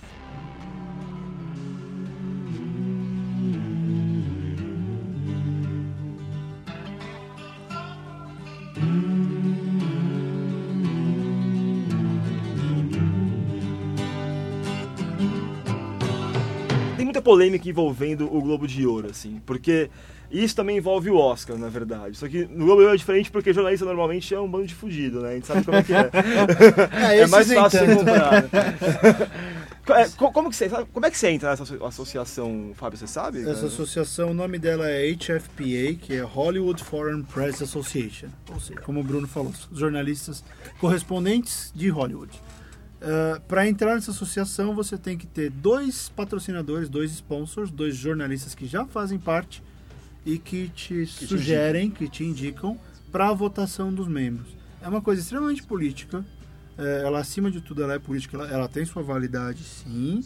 Ela tem que existir. Ela é uma coisa né, muito bacana, mas ela tem uma, desculpa, ela tem uma realidade política muito forte. né? Então, ou você tem ali interesses, ou você negocia isso por anos, ou você não entra. Tanto que ou, ou, eles estão eles estão no trabalho de tentar reformar os, o- o- as fileiras deles com gente mais nova, com gente diferente, mas é difícil, porque a política entra, entra na frente. O que, qual é- o que a HFPA faz? Eles têm acesso a todos os filmes e todos os entrevistados. Ou seja, eles veem tudo, eles entrevistam todo mundo. E eles também tiram foto com todo mundo. Eles podem. No pacote deles diz que eles podem tirar foto. Mas em, é, tipo coletiva? Eles é- têm, é, eles têm uma coletiva deles. Só deles, Só só deles. jornalistas. Só tem o evento HFPA e tem o evento resto. Aham. Eu sempre tenho o evento resto. e eles são lá. Então a coletiva deles. é, eu nunca participei. Alguns colegas já ouvi gente falando que a coletiva deles é extremamente devagar, porque a maioria dos membros são velhinhos que já estão vagas vitalícias ali dentro e não deixam ninguém do país entrar. Ah, países como Rússia, Suécia tem essa postura de os caras vão ficar lá até morrer. Então eles não têm muito contribuir. Tem gente dormindo, gente roncando. Não sei, já ouvi histórias, né? Assim como a Ana Maria, a Ana Maria Baiana participa, gosto dela, acho que ela faz um, um baita trabalho, sempre li. Então acho que ela deve ser uma das poucas que vai lá e, e pergunta. Então, mas é assim que funciona e eles realizam, essa instituição realiza o Globo de Ouro. Eu já vi gente no Orkut outro dia falando que o Globo de Ouro não tem, não tem validade, que não sei o que. Desculpa, né, gente? É o segundo maior prêmio de cinema dos Estados Unidos. Então, acabou, é, né? é. Que tem validade tem e, e tem pra indústria, porque um pouco menos o Globo de Ouro do que o Oscar, mas você colocar lá, ah, indicado a tantos Globos de Ouro, ou indicado a tantos Oscars, você va- vai vender mais DVD, você vai vender Ah, mais vai. ingressos pro cinema. Então, não é à toa que o Oscar colocou, vai colocar agora 10 filmes indicados ao melhor filme, né, cara? É- é- Vai esse aumentar a campanha, vai aumentar a mídia, É, vai aumentar a quantidade de anúncios. O que que acontece? Co- Abriu a votação, todos os membros recebem os kits, recebem presentes, bolos, bolsas, coisas temáticas do filme, pra lembrar do filme. Por quê? For your consideration. E, e isso, aliás, você já viu esse filme? For Não. Your Muito bom filme For Your Consideration, com a Catherine O'Hara. Mostra os bastidores de como acontece o mundo de TV e o buzz do Oscar. É, é fantástico. É, enfim, eles recebem tudo isso porque Avatar foi agora. Os caras votaram em Avatar, tipo, duas semanas depois de terem visto o filme. Só que tem filme de janeiro. É. E pro cara lembrar do É. filme de janeiro e comparar o pensamento dele, pô, gostei mais daquele ou gostei mais desse da semana passada? Não, Não é uma coisa muito um simples exemplo, votar. cara, é claro, velho. Pega o podcast que a gente fez sobre Avatar aqui, que a gente gravou no dia que a gente viu Avatar. Gravou E- hoje. É, não, não, e, e ver hoje como a gente fala de Avatar. É, diferente, né? Ainda mais um filme que nem Avatar que te impressiona, porque é aquela coisa desbunde pros olhos, né, cara? E é, e é diferente. E funciona a mesma coisa com os caras que estão votando no Globo de Ouro, né? É, e aí esse lance do- dos presentes já teve uma. Aquele filme da, da Sharon Stone, A Musa, é, eles deram relógios pros caras, pros jornalistas, entendeu? E aí rolou uma denúncia na época, um jornalista falou e tal, que. E isso, cara, se isso não é compra de volta, eu não sei o que, que é, tá ligado? Porque, né? E, e é assim com tudo, assim, esses presentes a galera recebe mesmo.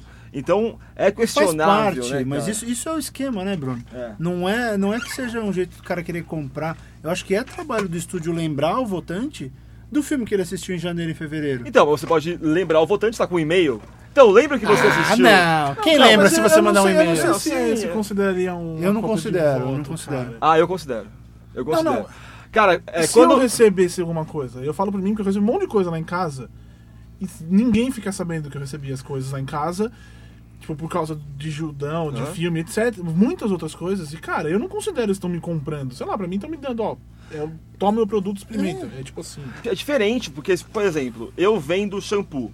Aí eu falo, ó, Borbs, Você vai me dar um você shampoo. escreve sobre shampoo, eu tô te dando um shampoo pra você experimentar e ver se você gosta e tal.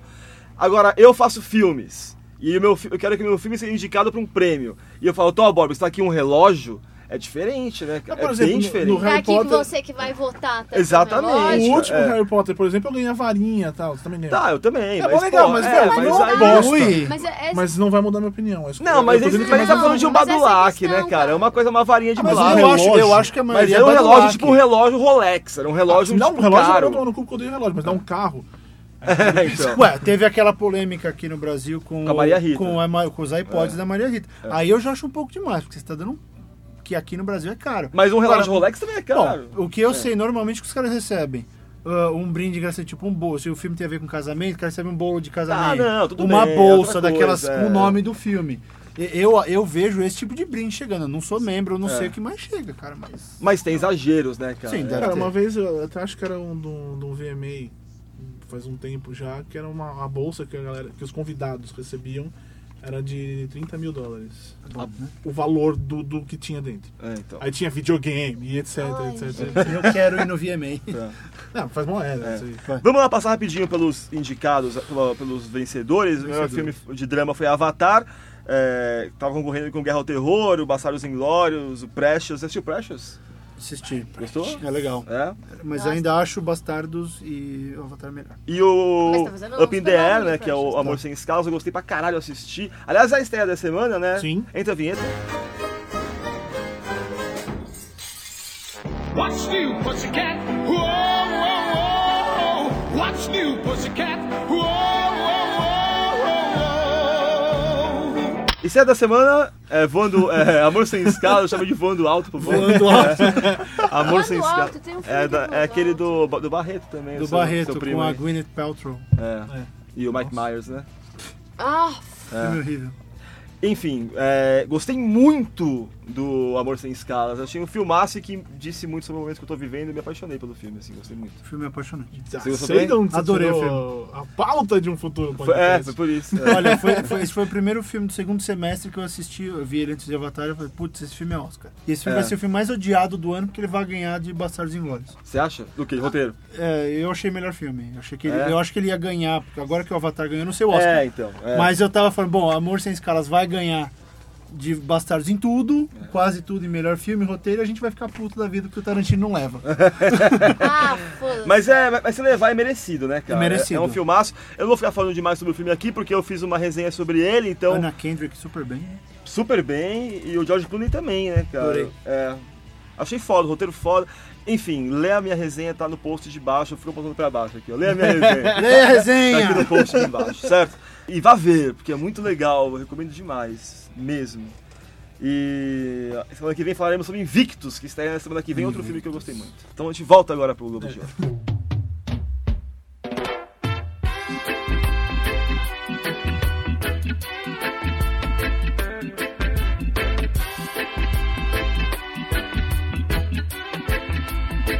Muito bem, melhor filme de musical comédia ganhou Se Beber Não Case, eu achei um absurdo. Cara, tá marcada, ué, tava cantada essa mão. Ah, Quem- quem cara, são eu- os indicados? por 500 favor? dias com ela, o meu favorito. Ah, não. Ah não, uma, uma DR de 500 O filme é horas. lindo, cara. Cara, eu, eu é também eu lindo. gostei Não, pra desculpa. caramba, mas não. Eu É que, apaixonei assim, eu vou falar 500 uma coisa. Eu, eu, eu não vi. Eu não, É, uma- eu não vi uma 500 comédia dias com ela, nem, nem os outros, assim.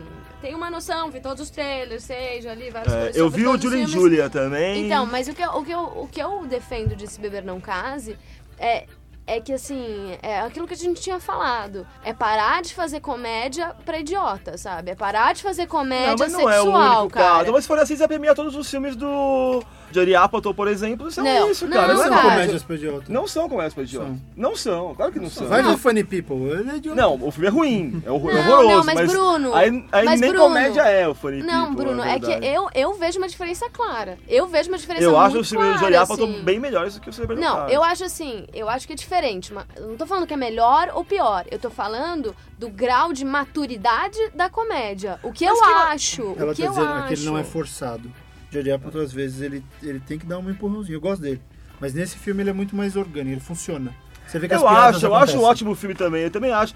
Mas eu eu não vejo uma diferença muito gritante desse filme pra, sei lá, penetra os bons de bico, saca? Ah, amor eu não Deus, vejo, Bruno, cara. Eu não vejo Wedding mesmo. Crushers. É, Eu, eu vejo bastante diferença. Eu não, não. eu vejo e, vou, e, e defendo Não, porque é- eu sou, eu sou assim, uma assídua defensora das comédias e das boas comédias. E o que eu vou falar uma coisa é o seguinte, cara. Fazia tempo que eu não vi uma comédia como Se Beber Não Case. E eu que sou, assim, eu assisto tudo desde Peter Sellers, Pantera Cor-de-Rosa, sabe? Desde quanto mais quente, melhor, cara, sabe? Eu acho que é uma... Desde aquela época você vê comédia. É, vejo, desde aquela época. Não, eu tô falando... Você desde- aparenta bem mesmo. né? desde- Comecei vendo tra- Eu comecei vendo Trapalhões. Não, eu tô falando sério, cara. Assim, é um negócio é, que, que me surpreendeu de uma maneira, assim, muito positiva, sabe? É, não, é muito eu bem, eu acho que gostei. Eu, eu não acho quero que você entenda mal. É que eu acho, sei Não, lá, é que eu acho mais 500 absurdo. dias com ela é um filme muito eu melhor. acho- não devia estar no, no É que eu acho mais absurdo o. Avatar Talvez, é. ganhar Eu não acho Eu que acho, ele era comédia. drama. Mas Não, aí eu é. queria que Nine ganhasse. Eu não vi Nine, então não posso Até aí dizer. eu queria que o Nine ganhasse. Eu gostei mais de Julie e Julia do que de, do Hangover. O Hangover é outro caso que nem o Avatar. Ele, tá, ele ganhou o melhor filme porque se você pegar o pacote dele inteiro, ele funciona como filme, foi um sucesso comercial, É. custou pouco, todo mundo se surpreendeu, tá Aliás, vendendo DVD o a rodo. cara do, do Se Beber Não Case faz um papel no... No Up in the Air. Up in the É uma ponta, cara. É uma ponta, né? Mas o aparece no O, é o, É, o, o que Zac nome. Caraca, É, Galianafix, Galianafix, algo assim. Vamos lá. Sandra Bullock que tinha duas indicações levou, é, por atriz em drama e musical e comédia, ela levou por drama, né? Blindside. Blindside bom, assistiu? Bom, nada surpreendente, mas pra ela foi. Então, tanto que Mas a todo- atuação dela é surpreendente? Tá sur- tá, não é surpreendente, mas é a melhor coisa que ela já fez, assim, de É. longe, tá tranquila, foi... Não é aquela, né, quem mais tava com ela? Tinha uma que, bom, né, Ellen Mirren, Ellen Mirren. podia, é. eu tava torcendo pra Ellen Mirren, mas a Sandra Bullock que era Nossa, carta marcada também. Você falou da melhor atuação dela. Outro dia eu vi um, um cartaz de Ela é Vício. Frenético Ela é de. Nicolas Cage. Mas parece que é legal esse filme. A melhor atuação. Com a Eva Mendes também. Melhor atuação de Nicolas Cage nos últimos tempos. Ah, mas também, né? Nicolas Cage ultimamente tá É, eu foda, falei, né? ah, não tá muito difícil. Tá todo mundo de mal Tá dele, foda, né? cara, tá foda. Aí a, a Sandra Bullock tá me indicada também pelo A Proposta, um filme divertidinho até, né? De Mas comédia. que- né? Mas quem ganhou foi a Meryl Streep por Julia and Julia e a atuação da Meryl Streep nesse filme realmente é muito legal. A Meryl Streep, se ela fizer um comercial da Pepsi, ela ganha o Oscar do Globo de Ouro. É, é, pois é. Não, Ai, eu adoro. Entrevistou ela? infelizmente não. Ela é minha deusa.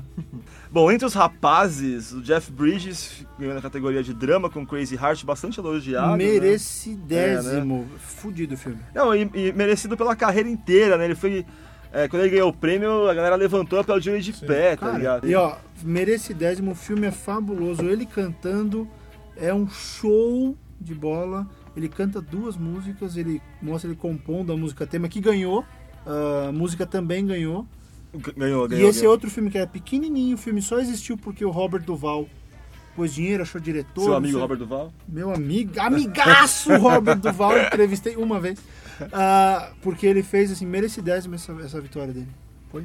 Demais. Eu mais gostei. E na categoria de musical e comédia, ganhou Robert Downey Jr. pelo Sherlock Holmes.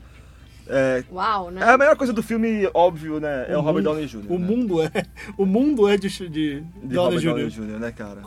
Te pergunto, Bruno, Day, como vivemos os últimos 20 anos sem as atuações dele Olha, nesse cara, nível? é boa pergunta. Borbes, É- responda. Sofia, o que vocês Ele Como vai- conseguimos? Ele, Ele é muito legal, Tá ocupando o né? nicho. É que agora a gente tem, tipo, dois atores afetados e legais trabalhando, né? Johnny Depp e Robert Downey Jr., né, cara? que podem ser afetados. Ah, mas o. É, pronto. É que o Johnny Depp ele é afetado demais. Ele já tá. enjoando. É, mas o Robert Downey Jr. no Sherlock Holmes, ele tá bem. É, eu, não, vi- eu não vi o Sherlock Holmes ainda, mas. Ah, putz. É, eu, Eu não achei. gostei tanto. Ah, assim. eu achei É divertido. divertido. É, divertido. pior que é pra ser, é pra ser divertido. É, é. Mas eu falei no, no Gente Vi na Praia que era legal, eu não assisti. Ele enganou vocês. A animação ele ganhou up, ganhou up e merecido, né? Filmaço mesmo e tal. Filme de Liga Estrangeira, foda-se, né? É, Nem sei ler o que é isso daqui. É a fita branca. Device do- Band. e a gente não Vai, tava lá. The Vice Band, ó. Muito bem. A- aí, entre os coadjuvantes, a atriz colocou a Monique, do Precious. Monique do Precious. É gordita, né? É a gordita. Ah, qualquer uma. É, mas não é aquela mais gorda. É, mas não, é a filha. É, é. Tem uma que é gigantesca, né? Tadinha. E o Christopher Waltz, Ah, uh! gênio, né, cara? Ator coadjuvante. Atriz, a, atriz, diretor, aí sim eu acho que é merecido. James Cameron realmente merecia ganhar, porque, sei lá, acho que realmente o É prêmio. pelo que ele fez. É, É. o Jason, Jason Reitman É. tirou a toquinha dele, jogou no chão e começou a pular que nem o seu Madruga, né? Em cima Ele da ficou toquinha. putinho, né? Ficou, deve ter É. ficado putinho. Muito se falou sobre o Guerra ao Terror e que não foi com prêmio nenhum, né? Que é um É filmaço, né? É um belo filme mesmo. Catherine Bigelow. É. Mas é um também. Pera lá, né? Cara, filme Eu sou sempre bom, da turma né? do Pera lá. Mas pera lá por quê? Pera lá. Não, eu, eu acho um bom filme, mas ele começa a falar tanto. Pô, eu já vi filmes de guerra melhores do que esse, né? Sim, mas você tem que ver. Ao o- Terror. Mas o filme, ele tem É. que competir com os caras que estão aí, né? Sim, com sim. os caras que estão é. aí. Não, é um filme que legal, mas eu achei um filme legal. Roteiro ficou com Jason Reitman pelo Up in the. Air. Entendeu? Aí sim, muito merecido também. E aí, é uma pergunta só. Do. Bastardos Inglórios. Pois Eu é. achei essa uma polêmica. Eu não assisti o. Roteiro? Eu gosto mais de Basta- Bastardos. Do roteiro? Bastardos. Eu gosto mais de Bastardos enquanto filme, também, é, sem dúvida, mas não sei, cara. Eu acho que qualquer um dos casos é que é o Quentin Tarantino que É justo, tá falando, né? né? Seria cara? justo. É. Você quer, você quer ver o Quentin Tarantino premiado porque, na boa... E como nerd, é. a gente quer ver o Quentin porque o filme tem muito mais a ver com a gente É, do que o the Air. Que... é. Mas é justo, é um puta roteiro legal do Up in the Air, né, cara? Aí pergunta, trilha- pergunta, Bruno. Daí Você disse que Up in the Air é seu momento. Você tá tentando acumular milhas pra ter É isso um mesmo, cartão cara, eu quero plástico? eu quero chegar Esse é o 10 cara com maior de- milhas número de milhas no chegar Brasil pra voz 10 de gol. milhões de milhas é, meu, é meu, minha meta. eu devo ter, Ali- tipo, umas duas milhas já. Aliás, estamos gravando esse podcast dentro de um avião. É, muito bem. Trilha sonora original ficou com a trilha do Up e eu acho um absurdo porque a trilha do Onde Vivem os Monstros é muito mais legal. Sim. Mas acho que não é, é original, é? É É original. original. É. Por isso então que. Arcade A Karen Owens, é, é, exatamente, por isso. Eu acho que Onde Vivem os Monstros merecia. É, também O acho. trailer do. Você assistiu? Bom, o, Dos tra- o, o trailer de Onde Vivem os Monstros é melhor que 60% dos filmes desse ano. É, Sim. é. É quase melhor que o filme, né? Mas é. Mas é muito legal o Dia dos Monstros, gostei. Aí canção original, a do Crazy Heart, como a gente tava falando, né? Vai pra televisão, a gente fala televisão, rapidinho, né? O que vale a pena em televisão, eu vou resumir. Diga. Christina Hendricks. Ponto. Isso. que significa isso, Borbs? Ela é a atriz do Mad Men que ganhou coisa e Ah. gostosa pedir é. de ajudão, vocês vão ver o que eu tô Ah, falando. ela é gostosa. Vale só falar que. Maravilhosa aquela mulher, cara. o Mad Men ficou com o prêmio de drama e de comédia ficou com Glee. Glee. E o Rubinho adorou. Eu, eu não entendo Glee. Glee não, não, não dá. Não desce. Cara, eu vi, eu vi um episódio. E E assim, é... eu não sei porque todo mundo odeia. eu não odeio, eu só acho que não. Não, eu não consigo entender porque todo mundo odeia, mas também não consigo entender porque todo mundo ama. Né? E é isso. E é isso, né, É isso. amigos? É isso. Então, vamos agora para os nossos e-mails. Tchau.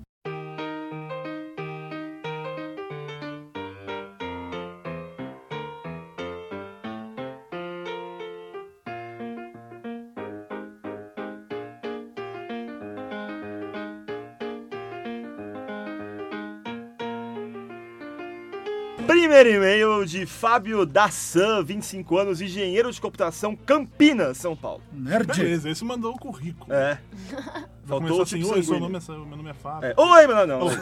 Sou doador, sou doador de órgãos. Salve on day, galera do podcast, tudo certo? No último programa sobre Kubrick, aliás, foda, hein? Vocês pediram para apresentar o podcast Cinema para um amigo. Pois bem, eu fiz isso e vocês ganharam mais um ouvinte, o Kibi. O Kibe. Mas É. o Kibe é um louco ou não? salve, um salve Um pro salve para o e Kibi. pro Exatamente. Fábio. e pro Fábio Dassan. Porém, fiquei numa dúvida que gostaria de compartilhar com vocês. Quais programas eu utilizaria para apresentar o podcast a ele? Pensei que, sendo ele uma pessoa que nunca tinha ouvido falar de podcast, seria uma sacanagem colocá-lo de cara com um programa de 2 horas e 22. Justo. Justo. Justíssimo. Justo. Que dá 6, né? 222 dá 6. Olha aí. O Kubrick morreu 600 66 dias antes. Tudo, tem tudo relação. tudo é, tudo tem relação. Por isso acabei selecionando dois. O episódio 77, que é Grandes Motherfuckers, realmente é muito Sim. legal esse episódio. E o 72, as melhores comédias da década. Ah, não, mas eu não tenho nenhum desses. Pode pegar outro. É isso aí. A força feminina tem que se fazer presente. Aí diz, mas estou longe de ser a pessoa a dizer que estes são os melhores para tal ocasião. Portanto, fica a pergunta. Qual seria o melhor episódio para utilizar como cartão de visitas do podcast de cinema da MTV? Abraços a todos. Observação, Borbis, você é o cara. Aê! Aê! Oi. Beleza. Mas Salve. Ele, é, ele é muito legal, né? O Borbis ou o É o Fábio? Borbs. Ah, tá. O Fábio eu não conheço direito. Viu? Bem, é, eu não sei, cara, qual que eu indicaria como um... Olha, é, tentando pegar o do Kubrick, que é o maior. o do Poderoso Chefão. É, eu acho que esses são mais, é, dif- mais é. difíceis. O Ah, Motherfuckers é fez um o- muito bom mesmo pra começar. É, e os dois últimos, o do final do ano e o do começo. Ah, o é preview verdade, 2010, o preview é. 2010 O é preview legal. 2010 acho que é um bom mesmo. Sim. Né? E o cara vai se inteirar sobre o que vai rolar o esse ano aí. 2009 também. É, o, perfil, Ou- o preview 2010 e o Ou retrospectiva. retrospectiva A 2009. gente fez ao contrário, exatamente. É. É.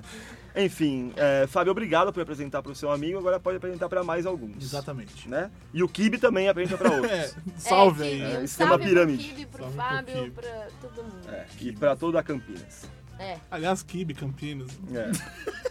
Muito bem, fechando o ciclo de homenagens ao nosso amigo David. David. David. Descobrimos agora que ele tem 30 anos e mora, sabíamos, já em Presidente Prudente. Presidente Prudente. Ah, é verdade. É. Já falei. Eu vou ler o e-mail porque é o, O feedback, né? Sim, ele que mandou. Justo. É. E o David O cara, é o esse David. cara explicando pro Fábio, pra quem não, quem é não David? ouviu, o David mandou presentes para nós Oh. e assim comprou o direito de escolher o tema do podcast. David, mande presente para Los Angeles também. E o tema de Kubrick foi sugerido por ele, por isso que a Bacana. gente fez. Grande David. Da grande David. David. Olá para todos. Para começar, Hello, obrigado. David. David. Fala, David, mais uma vez. David. Eu não, eu não sei se vocês fizeram isso, mas David é nome de personagem de filme do Kubrick, né? Dave. David. Dave. Aí.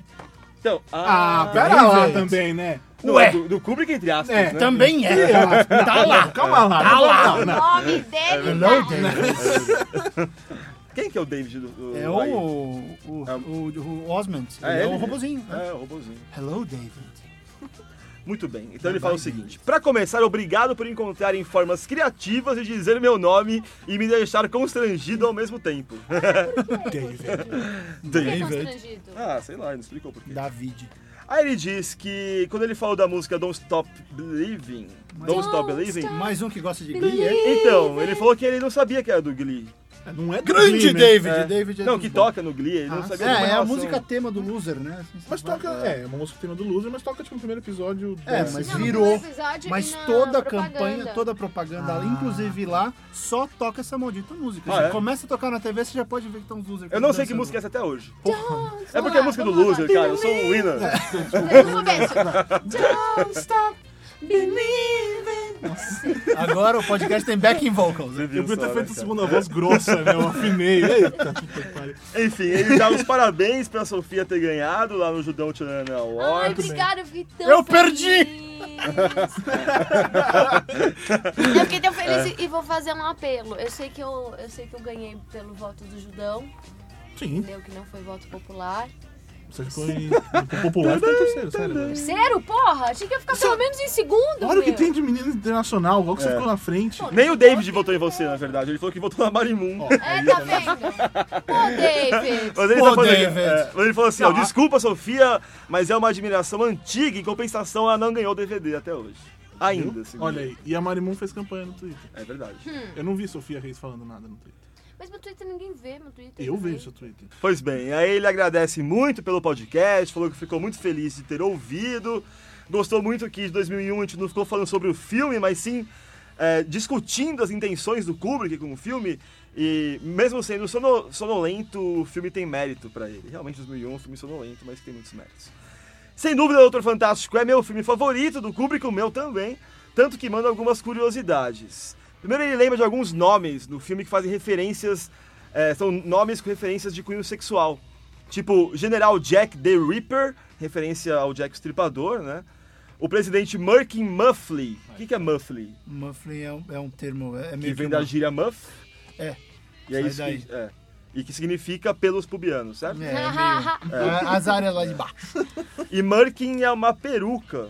Então, tipo, Murkin Mufflin é, É tipo uma peruca. pe- Peruca de pelos pubianos. É. Muito bem. né? Que simpático, né? Aí tem o Major Kong, complexo de mísseis Laputa, quer dizer, né? E aí tem uma hora no filme, cara, que é muito legal mesmo, quando eles estão. O Major Kong tá pegando o kit de sobrevivência, né, que consiste em uma pistola calibre 45, duas caixas de munição, quatro pacotes de ração de emergência, antibióticos, morfina, vitaminas, pílulas para animar, soníferos, tranquilizantes, livro com frases russas, 100 dólares em rublos, 100 dólares em ouro, chicletes, camisinhas, três batons, três meias de nylon.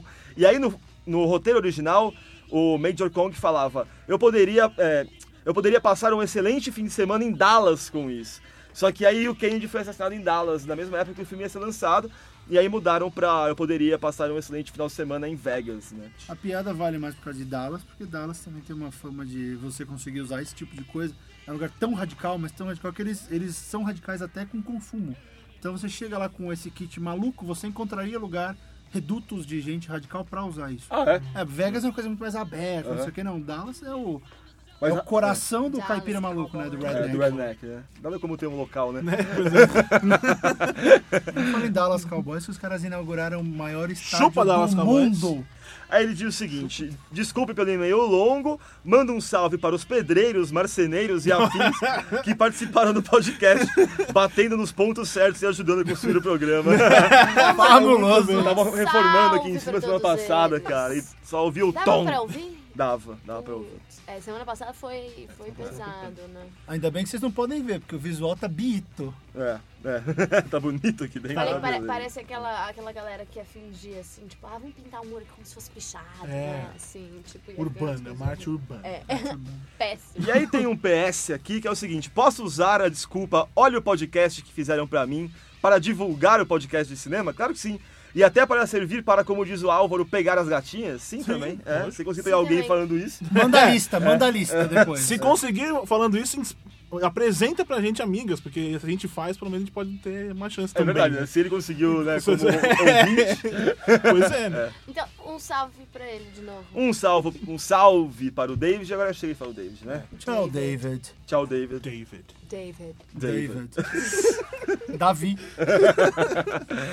É, e o último e-mail aqui, Mariane, 18 anos e nerd desde que nasceu, segundo ela. Que beleza.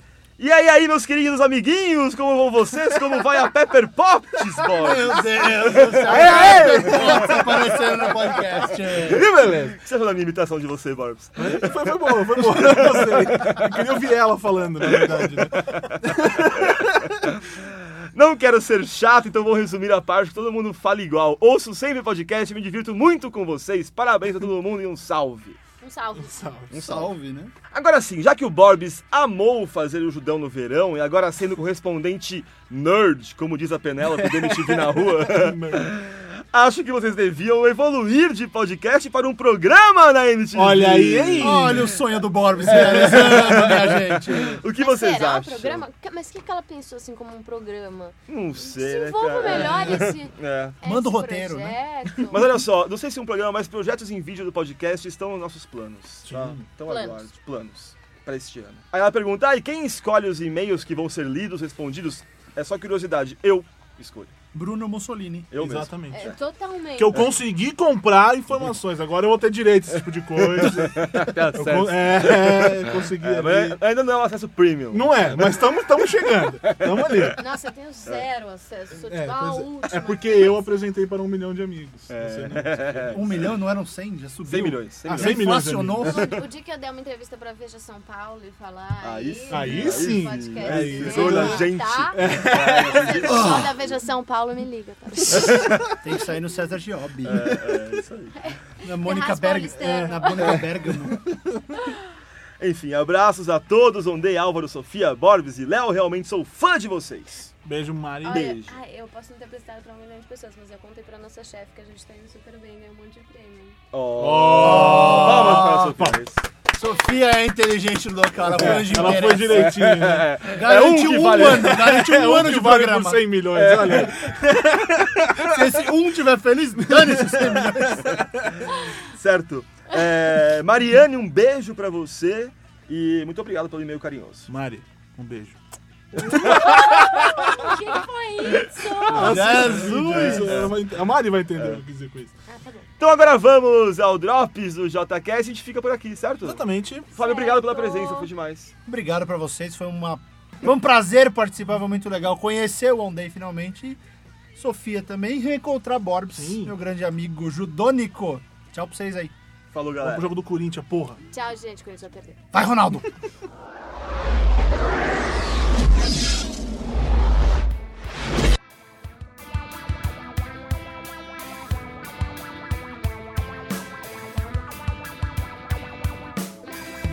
Olá pessoal do Podcast Cinema, este é o Drops JCast 14, resumo semanal das informações sobre DVDs e Blu-rays com a equipe do blog do JC. Sou o JC e estou aqui com Alexandre Felipe para comentar as edições lançadas aqui no Brasil nesta semana. Nesta edição, vamos iniciar informando que foram anunciadas nesta semana os vencedores do prêmio BJC 2009, a maior votação popular do home video brasileiro, que escolheu os melhores e piores do ano passado em 13 categorias diferentes.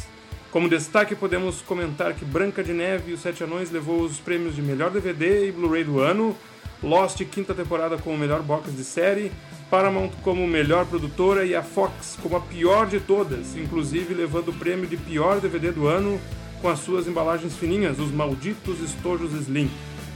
Veja os resultados de todas as categorias em blogdojc.com.br.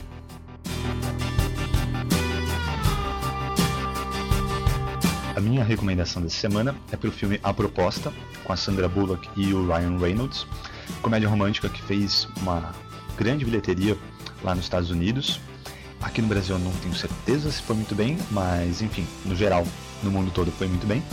O DVD, por uma comédia romântica, vem recheado de, de, de extras, tem cenas inéditas, final alternativo, erros de gravação, que eu sempre acho muito bom, é, comentários em áudio da diretora e do roteirista, inclusive, áudio 5.1, tanto em inglês quanto em português.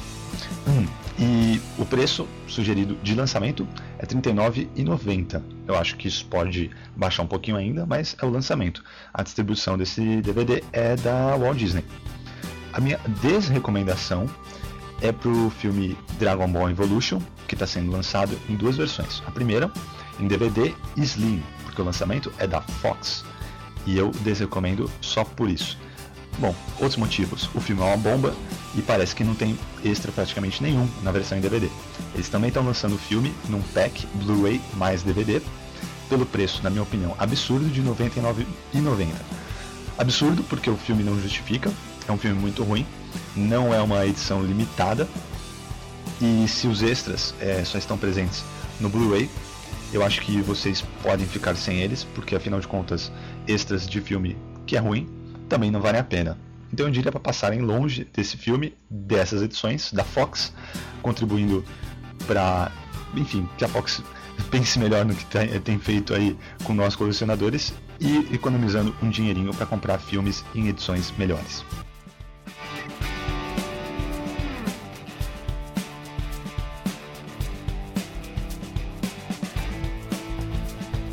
Essa semana eu vou desrecomendar um lançamento. Foi lançado esta semana o DVD da animação 9, A Salvação, que foi produzido por Tim Burton e dirigido por Shane Acker.